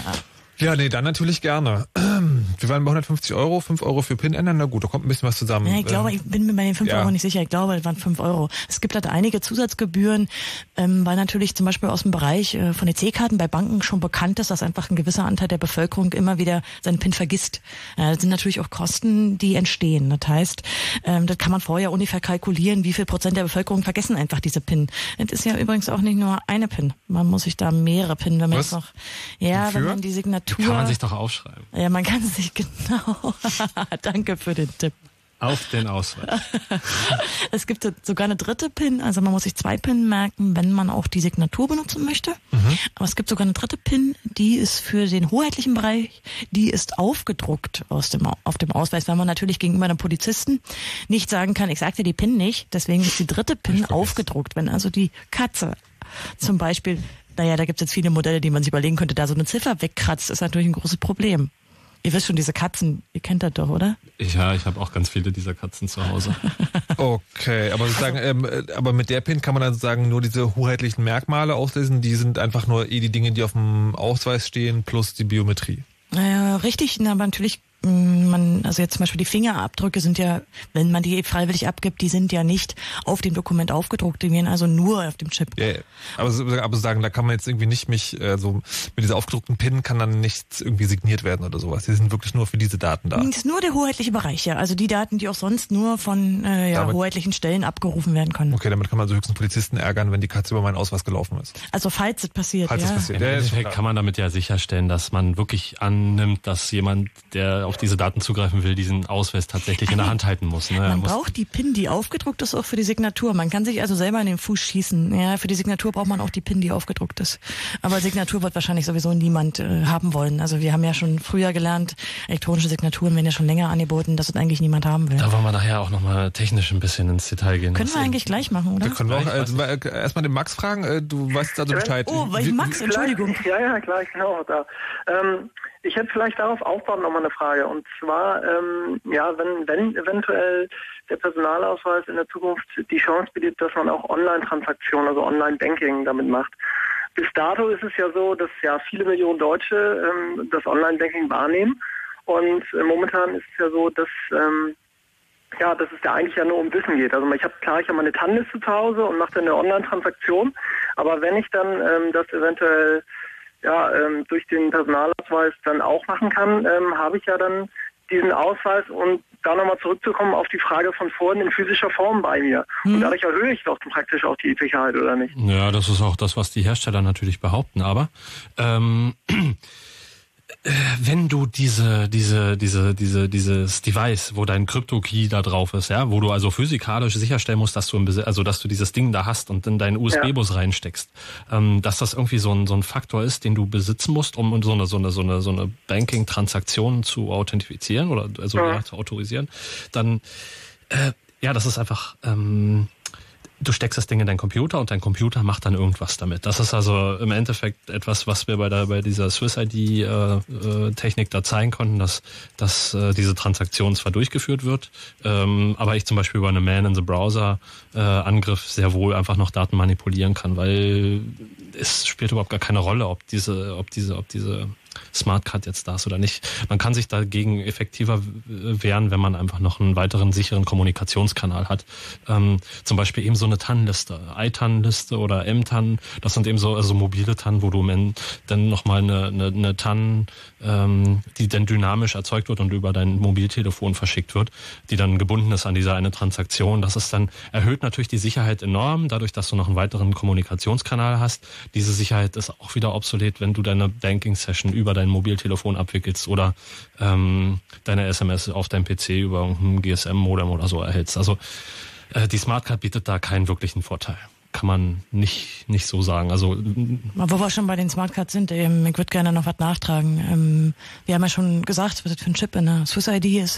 Und ich habe nochmal nachgeguckt, wie die in dem elektronischen Personalausweis sind. Das ist ein NXP Smart MX oder ein Siemens SLE 70. Hä? SLE 78. Also wer den Chip wissen will, ich wollte nur mal nachtragen. Okay. Ich hatte die vorhin einfach nicht im Kopf, ich wusste nur, dass der eine NXP ist. Also wer nochmal nachgucken will, das ist der Smart MX von NXP. Wer den schon mal sozusagen aufbauen will. Oder der Siemens SLE 78. Alright. Ja, Habt ihr euch den schon mal die... angeguckt oder? ja, es war schon interessant, welcher Chip das wird. Das war auch schon eine Weile äh, quasi für uns eine Frage. Also klar, weil bei uns auch einfach jetzt ein paar Leute sind, die sich sehr intensiv äh, mit dem Aufschleifen und Abätzen von den Chips befasst haben und weil wir mittlerweile auch einen ganz guten Prozess haben, die Bilder, die man daraus generiert, einfach äh, ja sich ein bisschen automatisiert anzusehen. Ich möchte noch mal ganz kurz abschließend vielleicht zu der Frage noch was sagen. Ähm, ja. Äh, wir sind gerade abgewichen, aber ähm, wenn man zum Beispiel auch im Besitz der PIN ist, was wir ja auch demonstriert haben, dann kann man das Ding natürlich auch remote übernehmen und dann äh, damit äh, beliebig Transaktionen durchführen. Also zumindest was die, äh, was die derzeitigen Lösungen angeht, die auf Smartcard basieren. Also wenn ich die, die PIN besitze und Zugriff auf diese Smartcard habe und ich muss Zugriff nicht lokal haben, das heißt, ich kann auch Remote Zugriff haben. Das ist das, was wir gezeigt haben. Wir haben nichts weiter getan, als diesen USB, äh, dieses ganze USB-Device einmal übers Netzwerk zu schieben. Das heißt, ich hatte auf meinem Angreifer, auf der Angreiferseite hatte ich Zugriff auf dieses USB-Device, wie als wenn es selber in dem Angreifer-PC drinne steckt. Man also, wartet halt einen Moment länger, als man das üblicherweise kennt. Natürlich, aber das ist ein Angreifer, Ja, egal. ist Also halt ist schon ein bisschen unbequem, oder? Findest nicht? Aber, aber also das funktioniert trotzdem nur so lange, hart wie, verdientes Geld. Ja, hart wie der Ausweis äh, da auf dem Gerät liegt. Das muss schon sein. Äh, Ja, der muss auf dem Gerät liegen. Manchmal, also es genügt auch, man muss ihn, kann ihn ein Stück wegbewegen. Das ist ja eine, eine kontaktlose Technologie, also Funk, äh, aber nicht allzu weit. Aber wir reden ja auch über die Swiss ID und die ist nicht kontaktlos und das ist nur so Genau. ein dover USB-Dongle. Und jetzt muss man sich einfach mal vorstellen, dass der PC in der Regel unter dem Schreibtisch steht und die Leute unter den Schreibtisch krabbeln müssen, um diesen Stick da reinzustecken. Genau. Äh, das ist sehr unwahrscheinlich, dass in solchen Fällen innerhalb, also innerhalb von Sekunden, wo dieser Stick nicht benutzt wird, dann auch rausgezogen wird, damit auch ganz sicher nichts mehr passieren kann. Natürlich also muss es ist schon so, dass äh, in dem White Paper BSI das sagt, empfehlen die. ja tatsächlich, man, man möge ihn doch runternehmen, wenn man ihn nicht benutzt. Das ist natürlich auch entlarvend, diese Aussage. Also sie nehmen tatsächlich an, dass eine Angreifersoftware ähm, länger als ein paar Sekunden braucht, um dieses Ding zu hijacken oder damit irgendwelche bösen Dinge zu tun. Also ich meine, ich, äh, Computer sind ganz schön schnell und die Software, die ein Angreifer schreibt, wird auch schnell abgearbeitet. Also ich denke, das ist kein Argument, was irgendwie äh, dauerhaft Bestand haben wird. Ich denke, das sollte jedem klar sein. Okay, Max, sind deine Fragen mittlerweile alle beantwortet oder hast du Ja, noch? ja, eine? vielen Dank. Okay, alles Vielen klar. Dann viel. Spaß mit deinem neuen Personalausweis. Vielen Dank. Ich Tschüss. haben. Tschüss. So, äh, Thorsten hat jetzt gerade noch etwas äh, erwähnt, was ich zum ersten Mal im Zusammenhang hier gehört habe. Man in the Middle kenne ich. Das ist sozusagen, man hängt sich in eine Kommunikationsleitung und täuscht beiden Seiten vor, man sei der jeweils andere und der Richtige und der Gute. Jetzt hast du gerade Man in the Browser gesagt. Was ist das? Ja, hört sich an wie irgendein tolles Buzzword aus irgendeiner Media-Agentur. Ich finde, es hört sich an wie ein Flash-Spiel. Ist das gut? Ja, wenn man wie ich viel im Browser arbeitet. Ähm, nee, ähm, was ist Man in the Browser? Im Endeffekt haben wir hier einfach die Möglichkeit, Browser beliebig zu erweitern. Das sind dann irgendwie XPIs, das sind Browser-Erweiterungen, ne? das sind so kleine Module, die kann man sich in den Firefox reinflanschen und Okay, wa, wa, die also, fungieren. also ja? grundsätzlich ist Man in the Browser eine, eine, eine, eine, eine Art und Weise, Rechner anzugreifen. So habe ich richtig verstanden? Eine Methode. Und was du jetzt gesagt hast, also diese Erweiterung für Browser ist ja erstmal das, was man kennt, also was was Gutes ist irgendwie, ein, ein Plugin, was zusätzliche Funktionalität einfach für meinen Browser macht. Also dafür gedacht, mir das Leben einfacher zu machen. Ja, das ist halt wie ein Programm, ne? Du hast ja einen PC mit einem Betriebssystem drauf, dann hast du einen PC mit einem Betriebssystem drauf, aber du kannst damit nichts tun, außer Ja. einen PC mit einem Betriebssystem zu Ja, der. Browser kann immerhin browsen, aber gut. Ja, genau. ähm, äh, so diese Browser, die haben halt einfach diese diese diese Möglichkeit, äh, Module zu installieren, genauso wie du auf deinem PC die Möglichkeit hast, Programme zu installieren. Ähm, diese Module in Browsern, das ist eben irgendwie ein ja, mehr oder weniger standardisiertes, äh, gibt- da gibt's halt eine, eine Programmierschnittstelle. Ähm, und wenn man sich nach dieser, Programmierschnittstelle äh, richtet, kann man da einfach ja so beliebige extra Funktionalitäten implementieren. Es gibt ziemlich viele, die sind sehr sinnvoll. Es gibt halt irgendwie Spielereien, aber es gibt auch Schadsoftware. Was hindert mich daran, eine Schadsoftware äh, zu, im, zu, zu, zu basteln, die ich dann im Browser installiere und nicht auf dem Betriebssystem? Das ist ähm, also dieses XPI zum Beispiel, das ist dann irgendwie ein Haufen JavaScript. Ähm, und ich benutze dann auch ganz reguläre und dokumentierte APIs, also Programmierschnittstellen. Und ähm, naja, nun kann man sich ja mal überlegen, wie wahrscheinlich das ist, dass das von einer Virensoftware, Antivirensoftware erkannt wird als Schadsoftware. Aber man hatte noch ein Firewall, sagt das BSI. Ja, Firewall. Ja, der, aber Und Moment, die also, Firewall also, blockt natürlich auch alles, was HTTP ist. Entschuldigung. Aber wir haben halt schon, also wir mussten schon teilweise schmunzeln über die Nee, Hinweise. wa- Warte, warte, warte. Also sagen, es gibt diese Erweiterung für den Browser und der kann man sozusagen, kann man, sagt ihr, kann man auch welche programmieren, die sind sozusagen schadhaft. Also spülen dann irgendwas aus. Was Ja. müssen wir gleich nochmal klären. Ja. Ähm, aber die kommen jetzt nicht einfach so durchzaubert in den Browser. Also normalerweise werden die Erweiterungen ja von mir installiert. Das heißt, ich müsste dann noch eine weitere Sicherheitslücke ausnutzen, um das Ding jemand unterzuschieben, Ja, oder? wie? entweder das, also so eine Sicherheitslücke muss natürlich bekannt sein, wenn man die ausnutzen möchte, zumindest dem Angreifer. Ähm, die muss ja nicht pu publik sein, die Ja, muss ja, ja, nicht öffentlich bekannt sein. Aber äh, ich meine, das Einfachste ist, jemandem so ein Ding unterzujubeln. Ähm, Gerade diese, diese, diese Browser-Security ist halt vielleicht manchmal auch nicht ganz so fortgeschritten wie beim Betriebssystem, äh, wo es dann viel mehr Warnmeldungen gibt und so weiter. Aber wenn man einfach sagt, okay, ich nerve den Benutzer so lange mit irgendwelchen Dialogfeldern, bis er irgendwann Ja klickt, dann hat man es auch. Und dann ist man da irgendwie in diesem Browser drinne, kann sich da als XPI registrieren und kann dann meinetwegen einfach pff, im im, im einfachsten Fall äh, ja Suchen ersetzen. Ne? Also ich meine, im Endeffekt kann ich auch, naja, ich kann irgendwie gucken, wenn wenn der wenn mein mein mein Opfer so eine so eine so eine Banking-Seite aufruft, dann habe ich die URL, dann sehe ich, okay, jetzt führt er eine Transaktion durch. Und dann tausche ich einfach mal den Betrag und oder die Kontonummer aus und äh, hoffe einfach, dass er das nicht checkt, wenn er dann irgendwie auch noch die Transaktion bestätigen muss. also du willst mir gerade sagen, egal wie gut das Lesegerät und äh, die Karte ist, wenn du der Mann, Mann im Browser bist, ist es eigentlich egal. Ja, das hat auch den Vorteil im Gegensatz zu einer Man-in-the-Middle-Attacke, die man halt so netzwerkbasiert kennt.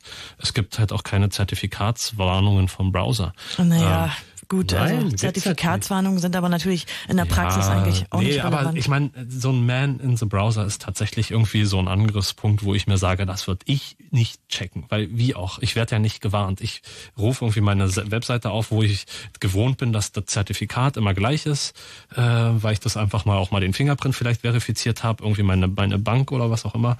Und dann und dann äh, ja, wenn ich im Browser diese Schadsoftware habe, dann agiert die zwischen dem Bildschirm, also das, was der User liest.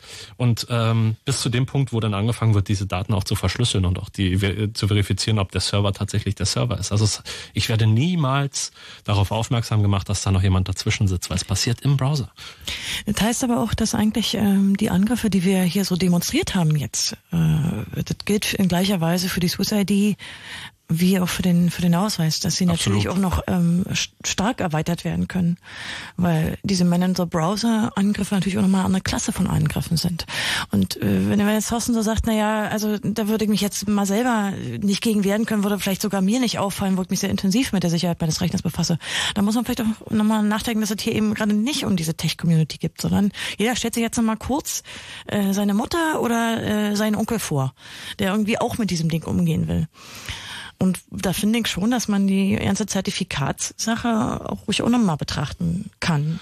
Ja, das, das Tolle ist halt, dass wir sie eigentlich gar nicht betrachten müssen, denn wir brauchen gar nicht mit diesem, mit diesem Umstand kämpfen eigentlich. Ne? Wir brauchen, wir sind überhaupt gar nicht darauf angewiesen, dass ein Benutzer auf unser Zertifikat reinfällt. Er wird es gar nicht merken. Für ihn wird ein valides Zertifikat angezeigt von der, von der Gegenstelle. Und das ist einfach das Tolle daran. Also, es ist einfach mal extrem schwer zu merken und äh, zu bemerken und das ist, äh, und wenn wir jetzt sozusagen ja eigentlich schon so viele von den verschiedenen Wegen, die A schon gezeigt wurden und B, die aber auch andererseits noch möglich sind, äh, die man durchführen kann, was ist eigentlich die Folge? Also was muss man, was folgt als Forderung draus? Also der eine ist natürlich, dass wir erwarten, dass zumindest äh, auf die wichtigsten dieser Sicherheitsprobleme hingewiesen wird bei der Ausgabe. Das, das finde ich ist einfach eine Forderung, die man äh, an den Staat, der diese gesetzlich vorschreibt, äh, geben muss. Das gilt aber in gleicher Weise aus meiner Sicht für die Swiss ID, wo die Unternehmen, die die verschicken, auf sowas hinweisen müssen. Aber wahrscheinlich wird es in der Schweiz sowieso noch mal äh, ein paar signifikantere Folgen geben ähm, als, als jetzt in Deutschland für den elektronischen Personalausweis. Aber die zweite Forderung ist aus meiner Sicht auch, ähm, dass bestimmte Arten von Kombinationen, etwa diese äh, billigen Lesegeräte mit dem Ausweis, nicht erlaubt werden sollten. Ja, das ist aus meiner Sicht vollkommen klar. Denn das ist ein Einfallstor, was man damit auch den Leuten unterjubelt. Vor allen Dingen eben die Leute, die sich eben nicht den ganzen Tag mit der Sicherheit ihrer Computer beschäftigen. Und eine berechtigte Kritik an, an diesen ganzen Verfahren, die wir hier gezeigt haben, äh, ist ja auch gewesen, dass man, also die, man, man bringt immer Vergleiche. Zum Beispiel, man sagt man ja auch, man geht, man geht ja auch das Risiko ein, äh, überfahren zu werden, wenn man das Haus verlässt und auf die Straße geht und über die Straße läuft. Dann klar setzt man sich dann einem gewissen Risiko aus, dass man überfallen wird, dass man überfahren wird und so weiter. Aber ähm, wir haben hier bereits in der Grundschule sowas wie eine Verkehrserziehung. Das heißt, man wird darauf vorbereitet, man wird als Kind schon darauf sensibilisiert, dass man im Verkehr einfach im Straßenverkehr vorsichtig sein muss. Und das geschieht hier in Bezug auf diese, diese, diese vermeintliche Erhöhung des Sicherheitsniveaus für, für so Online-Bezahlverfahren und ähm, Authentifizierungsverfahren. Nicht ganz im Gegenteil. Es wird eher suggeriert, dass jetzt alles sicher ist und man eigentlich überhaupt gar nichts mehr machen muss. Äh, der Anwender wägt sich in, in, Sicherheit und das ist wahrscheinlich irgendwie der, das Fatale an dem gesamten Konzept. Also da sind wir irgendwie bei der Kompetenz, wo man auch äh, eigentlich immer bei diesem Thema landet. Die andere Frage, bei der man ähm, auch immer landet, ist, wenn man so eine Horrorszenarien entwirft, ist sozusagen, ja, wer will das denn eigentlich? Wer, interess wer interessiert sich denn eigentlich dafür, was ich jetzt mit meinem EPA anstelle? Meine Güte, vielleicht passiert es irgendwann, aber relativ wahrscheinlich auch nicht. Das müssen wir gleich auf jeden Fall auch nochmal klären. Bevor wir das machen, machen wir aber das Fritz-Info mit Nachrichten, Wetter und Verkehr und dann geht's hier weiter mit dem Chaosradio. Super Radio 3000? Wir spielen die größten Super Mega Hits aller Zeiten mit der meisten Abwechslung und dem besten von heute im Super Mega Mix. Was kann ich für Sie tun? Ich bin der Jupp Nippenbräuch von Nippenbräuch Kleiderbügel International Unlimited. Ich habe Millionen mit Kleiderbügeln gemacht und es langweilt mich. Mhm, interessant. Und jetzt steige ich ganz groß in die Politik ein. Und deswegen werde ich eure Senderklitscher kaufen. Interessant. Ich kaufte Moderatoren, ich kaufte Musik, ich kaufte Technik, der ganze Puff. Und dann kaufe ich mir noch ein paar Radiosender und ein paar Fernsehsender und ein paar Zeitungen dazu. Und alle müssen sie gut über mich berichten. Interessant. Und dann lasse ich mich wählen. Jetzt spielt keine Rolle. Verstehe. Da verbinde ich Sie gern mal eben mit unserer Marketingabteilung. Es muss auch Radio- und Fernsehsender geben, die von mächtigen Milliardären und Meinungsmachern unabhängig sind. Unabhängig sind. Und die man nicht kaufen kann. Was soll das heißen, ist nicht zu kaufen? Fritz ist ein öffentlich-rechtliches Radioprogramm. Und abhängig sind wir auch. Aber nur von euch. Fritz. Powered bei eure Rundfunkgebühren. Und das hört man. Um kurze halb zwölf. Fritz Info. Nachrichten mit Kajetan Lürlich. Die Hochwasserlage in Südbrandenburg bleibt angespannt. Am Abend wurde das Krankenhaus von Elsterwerda evakuiert. Vorher wurden 2500 Bewohner der Innenstadt in Sicherheit gebracht. Für den Fluss Schwarze Elster gilt die höchste Alarmstufe 4. In 16 Schulen der Region fällt morgen die Schule aus. Auch die Nachbarstadt Bad Liebenwerda ist vom Hochwasser bedroht. Dort soll aber zunächst nicht evakuiert werden. Brandenburgs Ministerpräsident Platzek erwartet für morgen eine weitere Verschärfung der Hochwassersituation im Süden Brandenburgs. Bundeskanzlerin Merkel hat die Debatte um steigende Mieten neu angeheizt. In einem Zeitungsinterview sagte sie, dass Hauseigentümer künftig einen größeren Teil der Kosten für Wärmedämmung an die Mieter weitergeben dürfen. Der Deutsche Mieterbund reagierte empört. Es könne nicht sein, dass die energetische Sanierung auf dem Rücken der Mieter ausgetragen werde. Die Europäische Union will Verstöße gegen den Euro-Stabilitätspakt strenger bestrafen. Damit zieht die EU-Kommission Konsequenzen aus der Finanzkrise. Länder, die zu hohe Schulden machen, müssen dann schneller Geldbußen zahlen als bisher. Auch wenn Länder ihre Schulden zu langsam abbauen, müssen sie in Zukunft zahlen. Der amerikanische Regisseur Arthur Penn ist tot. Nur einen Tag nach seinem 88. Geburtstag ist er in New York gestorben. Penn wurde vor allem durch den Film Bonnie und Clyde über das legendäre Gangsterpärchen berühmt. Einen weiteren Erfolg feierte er mit dem kritischen Western Little Big Man. Bei der Berlinale vor drei Jahren wurde Penn mit dem Ehrenbären für sein Lebenswerk ausgezeichnet. Sport. In der Fußball Champions League hat Schalke einen Sieg verbucht. Die Gelsenkirchener gewannen das Heimspiel gegen den portugiesischen Verein Benfica Lissabon mit 2 zu 0. Werder Bremen unterlag im Auswärtsspiel den Titelverteidiger Inter Mailand mit 0 zu 4. Wetter. In Berlin und Brandenburg sind es aktuell Temperaturen zwischen 7 und 9 Grad. Die Nacht, die bleibt fast überall trocken und es bleibt auch vergleichsweise kühl bei Tiefstwerten zwischen 5 und nur einem Grad. Tagsüber lässt sich dann immerhin mal wieder die Sonne blicken, es regnet nur selten und es bleibt vergleichsweise kühl mit Temperaturen zwischen 10 und 13 Grad. Verkehr. Ich habe Meldungen hier nur aus Brandenburg, A13, Dresden Richtung Berlin, zwischen Schönborn und Ruhland. Dort ist gesperrt, eine Umleitung ist beschildert. Ihr Grund ist die überflutete Fahrbahn dort. Ihr müsst dort auch mit Staus rechnen. A15 Übergang Forst Richtung Dreieck Spreewald, zwischen Cottbus West und Fettschau. Dort liegen Gegenstände auf der Fahrbahn drum. Vorsichtig fahren dort. A24 Hamburg Richtung Berlin, zwischen Europin Süd und den Dreieck Havelland. Dort fährt ein Schwertransporter, den könnt ihr nicht überholen. Und eine letzte Meldung noch von der B169, Elsterwerda Richtung Cottbus, zwischen der Kreuzung Plesser und Lauchhammer West. Auch dort äh, macht das Hochwasser Probleme. Die äh, Straße ist überspült. Das Ganze dauert noch die ganze Nacht. Dort gibt es auch eine Umleitung. Euch eine gute Fahrt. Fritz ist eine Produktion des RBB. Und wenn neue Musik im www, dann fritz.de.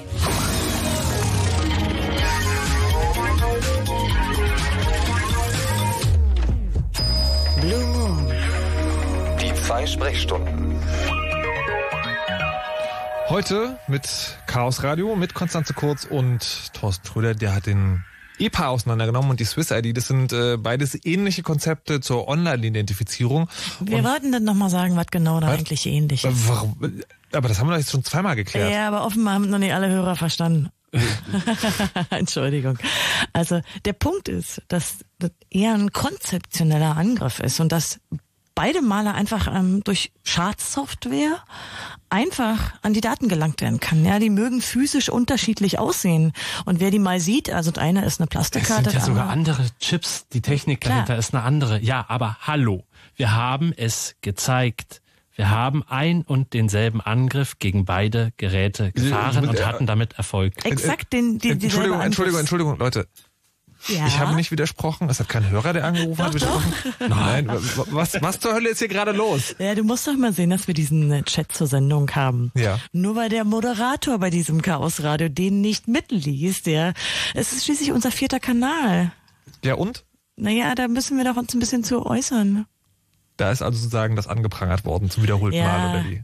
Naja, weil die so unterschiedlich aussehen, ist vielleicht irgendwie für manchen Hörer nicht ganz klar, wie ähnlich sie doch sind, wenn man ganz oben bei den Angriffen ansetzt. Ja, und sich gar nicht weiter mit den Techniken im Einzelnen befasst, sondern sich einfach den, den Rechner da, wo am USB eingesteckt ist, krallt. Okay, also wir haben es jetzt dreimal gesagt, Swiss Genau. ID und äh, EPA sind nicht dasselbe, aber es sind ähnliche Konzepte, deswegen kann man sie auch sozusagen grob zusammen betrachten. Wenn ihr es immer noch nicht verstanden habt, dann könnt ihr gerne nochmal anrufen, 0331 70 97 110. Auf weitere Chatbeschwerden zum Thema gehen wir jetzt nicht mehr Richtig. ein. So, und jetzt haben wir hier tatsächlich noch am Telefon den anderen Max, nämlich den Max, der mit Thorsten zusammen daran gearbeitet. Hallo Max. Grüezi. Ja. Hallo zusammen. ähm, ich rufe an, weil ich noch einen wichtigen Input heute ähm, direkt jetzt während der Sendung sogar gelesen habe. Und zwar hatten wir uns ja die ganze Zeit während den Talks immer und auch während den Vorbereit äh, Vorbereitungen überlegt, Mann, das kann ja nicht sein, dass in der Schweiz ähm, das zulässig sein kann, dass ich in JavaScript in einem PDF mitsignieren kann, obwohl es nicht dargestellt wird. Ja, da, Ich habe jetzt das gerade mal durchgelesen und da gibt es tatsächlich einen Punkt zur Nutzung der Signaturprüfung. Und da heißt es, einen klarer Punkt, die zur Überprüfung der Signatur verwendeten Daten entsprechen den Daten, die der Überprüferin oder dem Überprüfer angezeigt werden. Und ich meine, das ist eigentlich eindeutiger geht's nicht. Und das Ja, da müssen wir natürlich mal ein bisschen erklären, weil wir sind jetzt nicht so sehr ähm, auf die Signatur eingegangen. Vielleicht machst willst du das mal nicht, selber ja. machen? Oder sollen Ah. wir? Ja, du, das, äh, ich, ich kann gut zuhören, das ist gar kein Thema. Also, Äh, ja, wir Vielleicht haben trennen halt, wir das thematisch. Wir haben ja auch noch äh, Eine halbe Stunde, also 22 Minuten noch, ja. Also Ja, genau. Jetzt aber los. also es ist ja ein Teil der, von den von den Angriffen gegen die Swiss ID nicht gesendet worden. Dabei geht es zum Beispiel auch darum, dass wir mal schauen wollten, wenn man eine elektronische Signatur mit dieser Swiss ID macht, inwieweit kann man da auch den Benutzer täuschen? Das heißt, ist ein PDF, so wie man es angezeigt bekommt, eigentlich das, was man auch elektronisch signiert. Und hier haben wir sehr konkret gezeigt, dass das nicht immer der Fall sein muss. Und darauf spielt Max jetzt gerade an. Äh, denn ähm, die ja unterschiedlichen Applikationen, die PDFs darstellen, die sind halt bei diesem äh, doch sehr umfangreichen Format nicht immer sehr gleich. Das Also heißt, die PDF-Spezifikation umfasst mehrere tausend Seiten, wenn man sich auch alle Weite Erweiterungen und so noch mit reinzieht. Und es gibt ziemlich viele PDF-Reader-Hersteller ähm, und die interpretieren diese Spezifikation jeweils unterschiedlich, sei es aus Faulheit oder einfach Unwissen. Und das ist ein Punkt, das haben Max äh, und ich auf jeden Fall auch gezeigt und demonstriert. Ähm, wir haben vielleicht ein etwas unglückliches Beispiel gewählt für unsere Demo. Was habt ihr denn da gemacht? Doch, naja, wir haben so ein, so ein um- einen Mofa-Kaufvertrag. Aber vielleicht können wir das einfach nochmal äh, ändern. Wir sagen jetzt einfach mal, wir haben Nee, okay, irgendwie, äh, äh, ne? wait, wait, Leute. Also Okay. jetzt, jetzt ist gerade der Punkt, wo Sie so ein bisschen anfangen, die Leute vom Radio zu vergessen, weil die wissen nicht, was ihr mit dem Mofa gemacht habt. Erzählt das, Das kurz und, gerade- dann, ja, ja, und dann machen wir es nochmal anders. Also PDF. Achso, Max, erzähl du mal. Also, wir haben ein PDF, also wir haben uns die Signatursoftware betrachtet und haben ja gesagt, okay, die, die, die ursprüngliche Idee ist ja, dass ich mit einer Signatur sicherstelle, dass ein Dokument nicht mehr verändert werden kann, bis es halt durch den Betrachter nachher nochmal angeschaut wird und halt, wie nennen die das, die Überprüferin bzw. Überprüfer diesen Inhalt auch sehen kann. Das würde ja schon mal als Grundlage benötigen, dass es ein Dokument ist, welches zu Beginn schon nicht verändert dargestellt werden kann, also sprich keine aktiven Inhalte äh, haben muss. Und ähm, da war uns eigentlich schon offensichtlich, naja, PDF ist vielleicht nicht das geeignete Format, genauso wie es vielleicht Word-Makros nicht unbedingt wären. Und dann hatten wir ganz eine einfache Idee, naja, was ist denn, wenn ich jetzt zwei überlagende Bilder habe? Äh, Und ich mache ganz einfach in einem PDF ein Event, On-Page Open, Hide Picture 2 zum Beispiel. Und somit wird dann ähm, das zum Beispiel intakte Mofa in unserem Beispiel gegen ein anderes ausgetauscht. Sofern der, äh, die Signatursoftware oder der Reader ähm, diese JavaScript Language interpretiert. Und genau da äh, drifteten dann die Produkte auseinander. So war es konkret, dass die Signatursoftware JavaScript ignoriert hat, aber das Dokument signiert, also nicht irgendwie darauf hingewiesen oder ähm, das nur dargestellt. Und ähm, der Acrobat dann zum Beispiel als lesende Funktion hat das sehr wohl interpretiert und äh, zeigt, zeigt dann das andere Bild an. Dass die Signatur dann noch intakt blieb, das ist ähm, nur unter gewissen Umständen korrekt. Also man kann das erkennen, dass das nicht der originale Zustand war. Aber der Punkt ist, dass, äh, wie gesagt, diese Grundlage jetzt gesetzlich mittlerweile anscheinend auch klar ist, ähm, dass halt schon das Ursprungsdokument nicht so ist, wie es tatsächlich ist, denn es ist ein JavaScript drin und das wird halt nicht dargestellt. Also mir ist das nicht ersichtlich als Signierer, dass dieses Dokument noch irgendwelche aktive Inhalte hat. Äh. Und das ähm, ist somit ähm, natürlich für diesen Gesetzesartikel eigentlich schon Grund genug. Also wenn ich das Dokument nicht alles mir zeigt, was es beinhaltet, ist natürlich die Rechtsgrundlage sehr fragwürdig. Okay, ich komme jetzt nochmal aufs konkrete Beispiel zurück. Ihr habt uns einen Kaufvertrag gefaked, quasi kann man sagen. Ich unterschreibe den mit meiner elektronischen Unterschrift, sehe darauf ein ganzes Mofa und wenn später irgendjemand anders sozusagen, der den Kaufvertrag begutachtet anguckt, dann sieht er da ein kaputtes Mofa und äh, oder wie? Genau, und die Signatur blieb intakt in diesem Beispiel. Wie gesagt, das kann man erkennen, aber ähm, das ging es mehr darum, dass es tatsächlich Unterschiede gibt in der Darstellung und das ist natürlich entgegen jeder Idee von einer Signatur mit Unveränderbarkeit. Es hätte keinen Bestand, wenn da ein Richter oder ein Forensiker nochmal draufschaut, wenn es später zu einem Rechtsstreit kommt. Das ist völlig richtig. Aber deswegen möchte ich eigentlich gerne ein anderes Beispiel reinbringen. Äh, zum Beispiel, ich nehme, äh, ich nehme einen Arbeitnehmer, der bewirbt sich in einer Firma, wo er seit zehn Jahren äh, arbeiten möchte, sein Wunscharbeitgeber und er schafft es endlich da reinzukommen. Und der macht mutwillig eben so einen Trick mit irgendeinem dynamischen Inhalt in so einem PDF und dann schließen die ihren Arbeitsvertrag und irgendwann, nachdem auch der Arbeitnehmer das ganze Ding unterschrieben hat, stellt er fest, hä, wieso habe ich jetzt nur noch die Hälfte Urlaub? Ja, also einfach so ganz banale Sachen, wo der Arbeitgeber definitiv profitiert und auch mutwillig beschissen hat. Da wird wohl nicht die erste Tätigkeit des neuen Arbeitnehmers sein, vors Arbeitsgericht zu ziehen und diesen Vertrag anzufechten, weil er irgendwelche dynamischen Inhalte hat. Also, es ist natürlich das Format an sich, ist natürlich eben sehr umfänglich. Ja, ja das ist überhaupt nicht dafür geeignet. Also Richtig. gar nicht. Eigentlich also, müsste man sagen, dass die Signatur nur für so einfache Formate wie zum Beispiel Plain Text, also einfacher Text, überhaupt ermöglicht werden sollte. Und diese dynamischen Inhalte, wo man ja äh, die volle Mächtigkeit einer Programmiersprache hat, die sollten eigentlich so nicht drin sein. PostScript ist eine mächtige Programmiersprache im Endeffekt. Ich bin sogar der Meinung, und das ist ähm, eigentlich, also wenn ich jetzt diesen Artikel hier wirklich durchgelesen habe, ist schon die Frage, ob solche Sachen wie EXIF-Tags in JPEGs oder was auch immer, die mir nicht dargestellt werden in diesem Dokument, äh, nur schon ähm, dem Genüge tun. Also sprich, es, nur weil es jetzt kein PDF ist, heißt es ja nicht, dass es alle Daten, die existieren in einem Dokument, auch wirklich dargestellt werden. Genau, so Und das Software. ist schon noch eine interessante Diskussion bei der ganzen Sache. Ich habe da mittlerweile auch gelernt, dass dieses Beispiel mit dem Moorverkauf, das hinkt vielleicht an Enden und Kanten, aber man darf nicht vergessen, wenn die Gegenstelle ein Automatismus ist, also nicht eine Mensch-Mensch-Beziehung, sondern äh, irgendein E-Government-Dokument, welches automatisch verarbeitet wird. Wenn die Gegenstelle zum Beispiel jetzt diese Sachen rendern würde, äh, auch wenn es sehr unwahrscheinlich ist, dann ähm, hat das unter Umständen zur Folge, dass die Maschine etwas anders interpretiert, als tatsächlich in diesem Dokument stand. Das ist sogar gar nicht mal so unwahrscheinlich. Äh, Das habe ich auch im ja, normalen Leben schon häufiger erlebt. Das kommt halt vor. Ja. Ja. Äh, Sprich, Dokumentparser können auch ähm, nicht so gut sein, im Endeffekt, ja. Und äh, ja, das wollte ich nur noch mit einbringen, dass halt äh, da tatsächlich noch eine kleine Änderung stattfand. Also sprich, diesen Artikel gibt's. Ähm, der ist einfach sehr offen gehalten, aber ja, zeigt eigentlich, dass, dass so eine Software, wie sie jetzt das handhabt, dem nicht Genüge tun kann. Also definitiv nicht. Okay, jetzt haben wir also sagen noch, noch etwas weiteres gelernt. Das ist nicht nur sagen mit der Identifikation schwierig, sondern auch mit der Signatur kann man schon viel Unfug treiben. Scusi ist außerdem noch am äh, Apparat und möchte noch ein paar Horrorszenarien beisteuern. Oh ja, Horrorszenarien. Guten Abend. Wünsche ich euch noch einen schönen Rest. Äh, Ich äh, höre noch zu. Ich glaube, dann ist die Leitung da auch wieder frei. Na, wir, wir können da doch Dankeschön. zu viert und zu fünft hier. Diese Schweizer mögen uns nicht. Okay. Bleib ruhig noch da, wenn du Ja, möchtest. hallo Max, hallo Konz, hallo THS. Hallo Hi. Scusi. Ja, hi Scusi. Also mir sind noch ein paar lustige Sachen eingefallen von vorhin. Das mit der Alte, äh, mit ähm, der DOS-Attacke gegen möglichst viele Ausweise. Hm? PIN-Nummern ändern und so.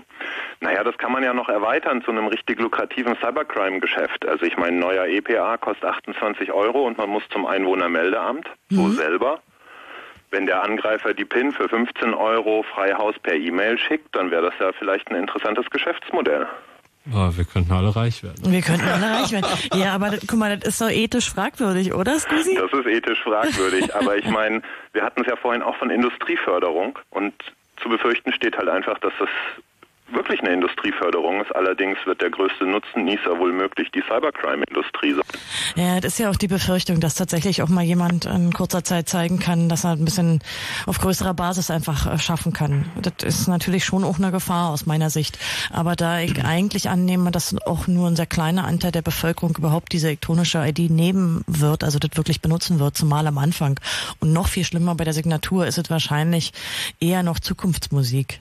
Ja, die Signatur, das hat ja bisher auch niemand genutzt. Das so gibt's ja sieht schon. es aus. Aber genau. eins muss man auch nochmal ganz klar sagen, was diesen elektronischen Personalausweis angeht und all diese Möglichkeiten, die man hat als User und auch als Betrüger, auf beiden Seiten sinkt die Hemmschwelle, damit irgendwie Unfug zu treiben. Also Angreifer brauchen eben nicht mehr hinter der Ecke nachts zu lauern, bis jemand vorbeirennt und die mit dem Knüppel über den Kopf hauen, um den Ausweis zu stehlen. Ja. Man kann übers Internet agieren, aus anderen Ländern, über, man kann seine Spuren verschleiern. Äh, Die Hemmschwelle sinkt. Ob man sich dabei dämlich anstellt und äh, ertappt wird oder nicht, ist mal dahingestellt. Aber, Aber ich, ich muss jetzt an dieser Stelle schon mal fragen, also alles, was ihr sagt, was ihr jetzt sagen über die Sicherheit dieses, äh, dieses EPA und SIS-ID sagt, das könnte man ja theoretisch auch anwenden auf Online-Banking. Und Da sind ja sozusagen, das sind ja ziemlich viele Horrorszenarien, was aber andererseits bedeutet, eigentlich wäre doch heutzutage schon die totale Katastrophe möglich mit Online-Banking. Warum ist das nicht naja, der Fall? äh, wir hatten das vorhin schon mal kurz, als Thorsten erklärt hat, dass sich natürlich die Banken etwa mit diesem zweiten Weg, dass man eben auf seinem Mobiltelefon noch eine TAN hat oder schriftlich zu Hause eine TAN, auch schon Möglichkeiten überlegt haben, dem entgegenzusteuern. Ja, aber da gibt's ja dann die Man-in-the-Browser-Attacke, die Ja. auch das wieder aushebelt. Dann könnte man auch wieder sagen, okay.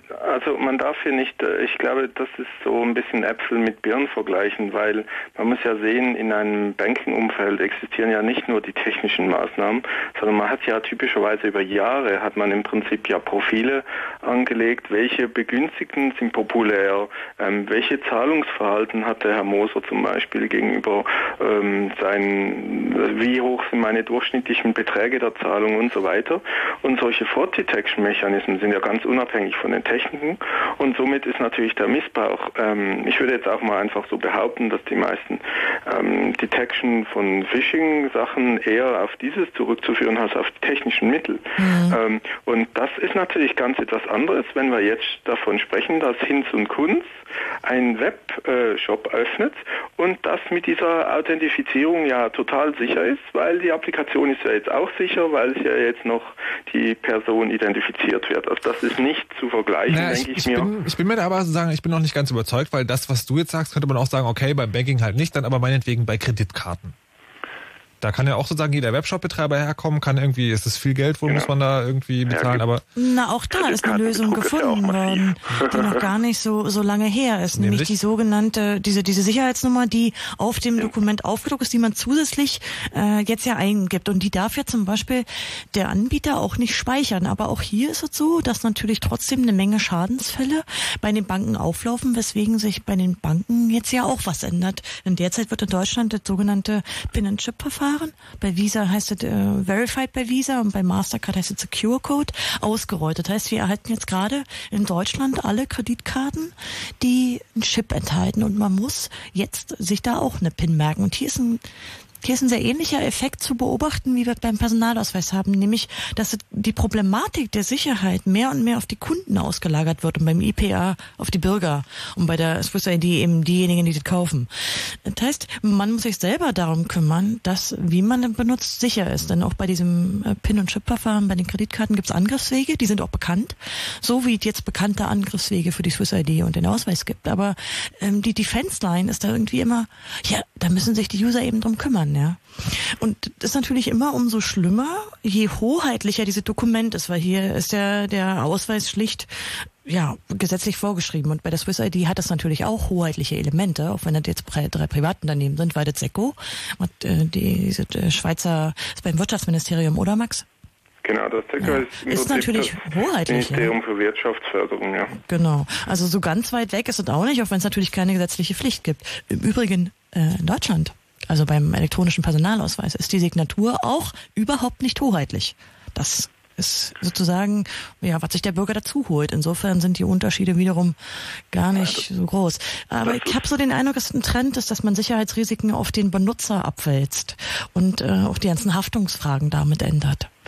Ja, das ist auf jeden Fall ein Trend und man kann, ähm, also was noch gar nicht beleuchtet wurde, ist, dass dieser neue Ausweis ja auch für andere Dinge als für die hoheitliche Ausweisfunktion benutzt werden soll. Zum Beispiel für Altersverifikation Ja. im Internet. Und da ergeben sich natürlich interessante Angriffsvektoren.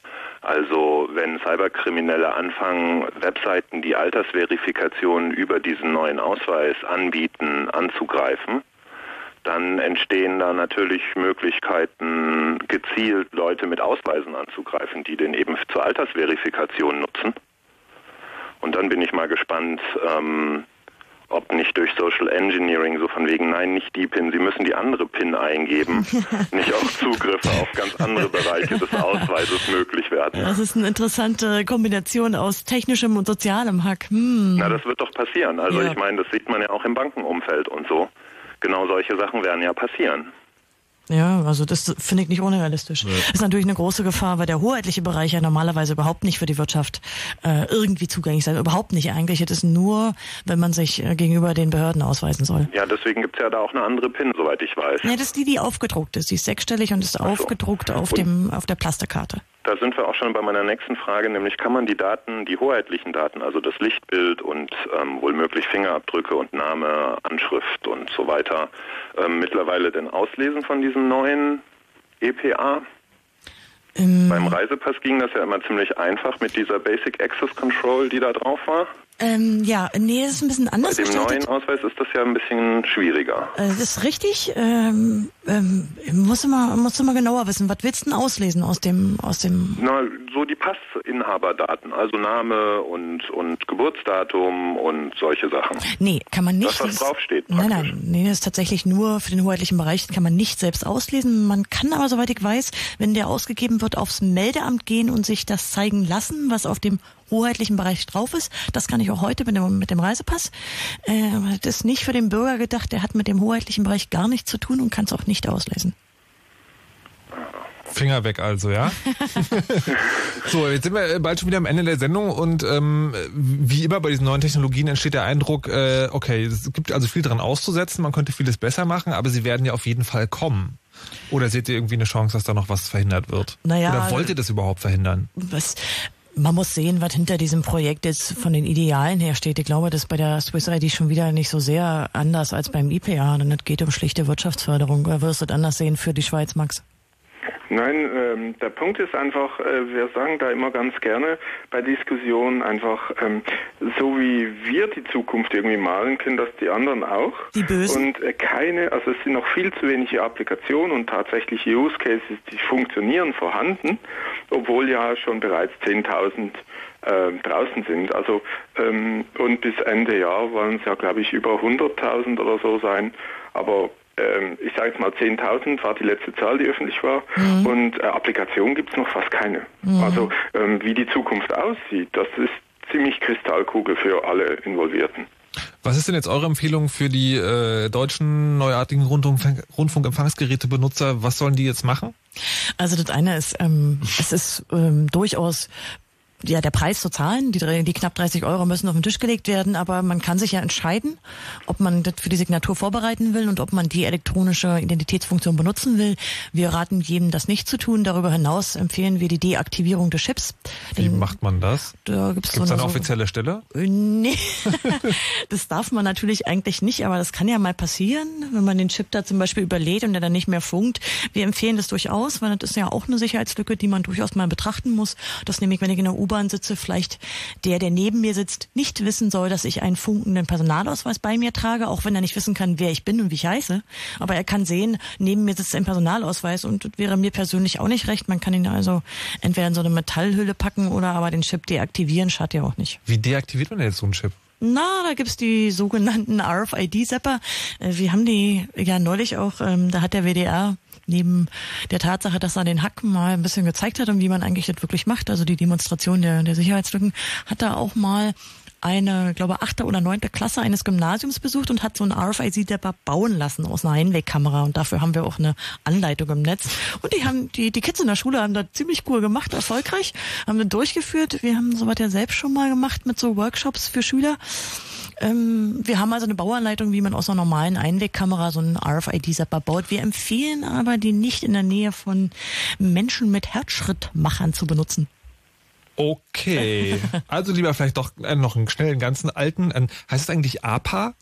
Analoger Personalausweis? Das alte Gerät, was Äh, wir noch weiß nicht, irgendwie... der, heißt, der neue heißt jedenfalls TPA für teurer Personalausweis. okay, so wo kann man jetzt, sich- also die Sendung ist jetzt gleich vorbei, wo kann man sich belesen, wenn man sozusagen noch weiter tiefer und mehr ins Thema einsteigen will? Also das eine ist, wir haben eine sehr umfängliche Pressemitteilung gemacht, die auch äh, zu empfehlen ist in Bezug auf die weiterführenden Links, weil wir da noch weitere Hinweise gegeben haben, weil da auch nochmal die ganzen Sachen, die Thorsten und Max äh, in ihrem Vortrag ausgeführt haben, nochmal verlinkt sind, aber auch noch darüber hinausgehende Links. Äh, wir haben zu der ganzen Frage der Biometrie und der Elektronifizierung von Ausweisdokumenten natürlich schon öfter mal gesprochen und wir empfehlen den Besuch des 27. Chaos Communication Congress. Da ist äh, zwischen Weihnachten und Neujahr, werden wir uns natürlich diesem Thema auch wieder widmen. Gibt's da schon Karten? Was? Gibt's da schon Karten? Ähm, der Kartenvorverkauf wurde leider wegen ähm, wegen ähm, äh, Aber der Kongress findet statt. Der Kongress findet statt, aber der Alles Vorverkauf klar. hat sich so ein bisschen äh, verzögert, denn wir werden ja diesmal ausschließlich vier Tageskarten im Vorverkauf haben. Alles klar. Chaos Radio 161 über den elektronischen Personalausweis und Swiss ID. Vielen Dank Thorsten Schröder und Konstanze Kurz, die hier zu Besuch waren. Vielen Dank auch den Anrufern und Mitmachern und Mitwiki-Schreibern und Mitchattern. Wir sind jetzt hier gleich raus, geben ab an äh, Smith Smart im Nightflight Nummer 123. Da gibt's immer auf Facebook so eine schöne Meldung, was passiert. Ich vermute, also ich vermute nur, der Herr Smart hat mir da heute tatsächlich so eine Art Rap hingeschrieben, aber ich glaube, ich krieg's nicht hin, deswegen versuche ich es. Also den ersten Satz vielleicht. Ob Rap, Dubstep, ob langsam oder schneller, von pervers bis prima liegt heute auf dem Plattenteller. Ich glaube, ich erspare euch den Rest. Ich kann nur sagen, die Holzfäller kommen vorbei, bleibt die nächsten drei Stunden auch noch dran. Ich bin raus, sage Tschüss und natürlich äh, geht das letzte Ruf raus. Macht immer schön eure Backups und lasst euch nicht überwachen.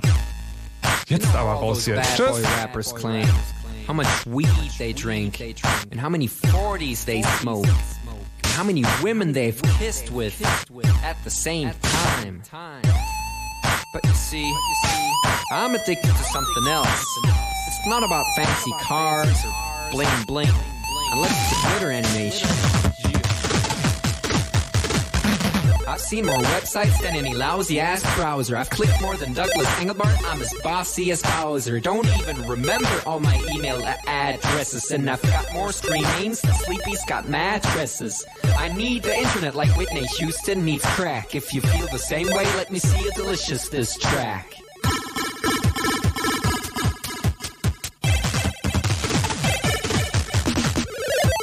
More time online than Tim Berners-Lee. When I go to a club, it's mostly a surf club, you see. I've cow paid more money than you've got pictures on Flickr. They call me the Uber YouTuber, MySpace clicker. I love amateur homepages and dirt style design. The interweb's a ghetto full of gustatory crime. Cross your fingers, make your hand look like a W and holla website.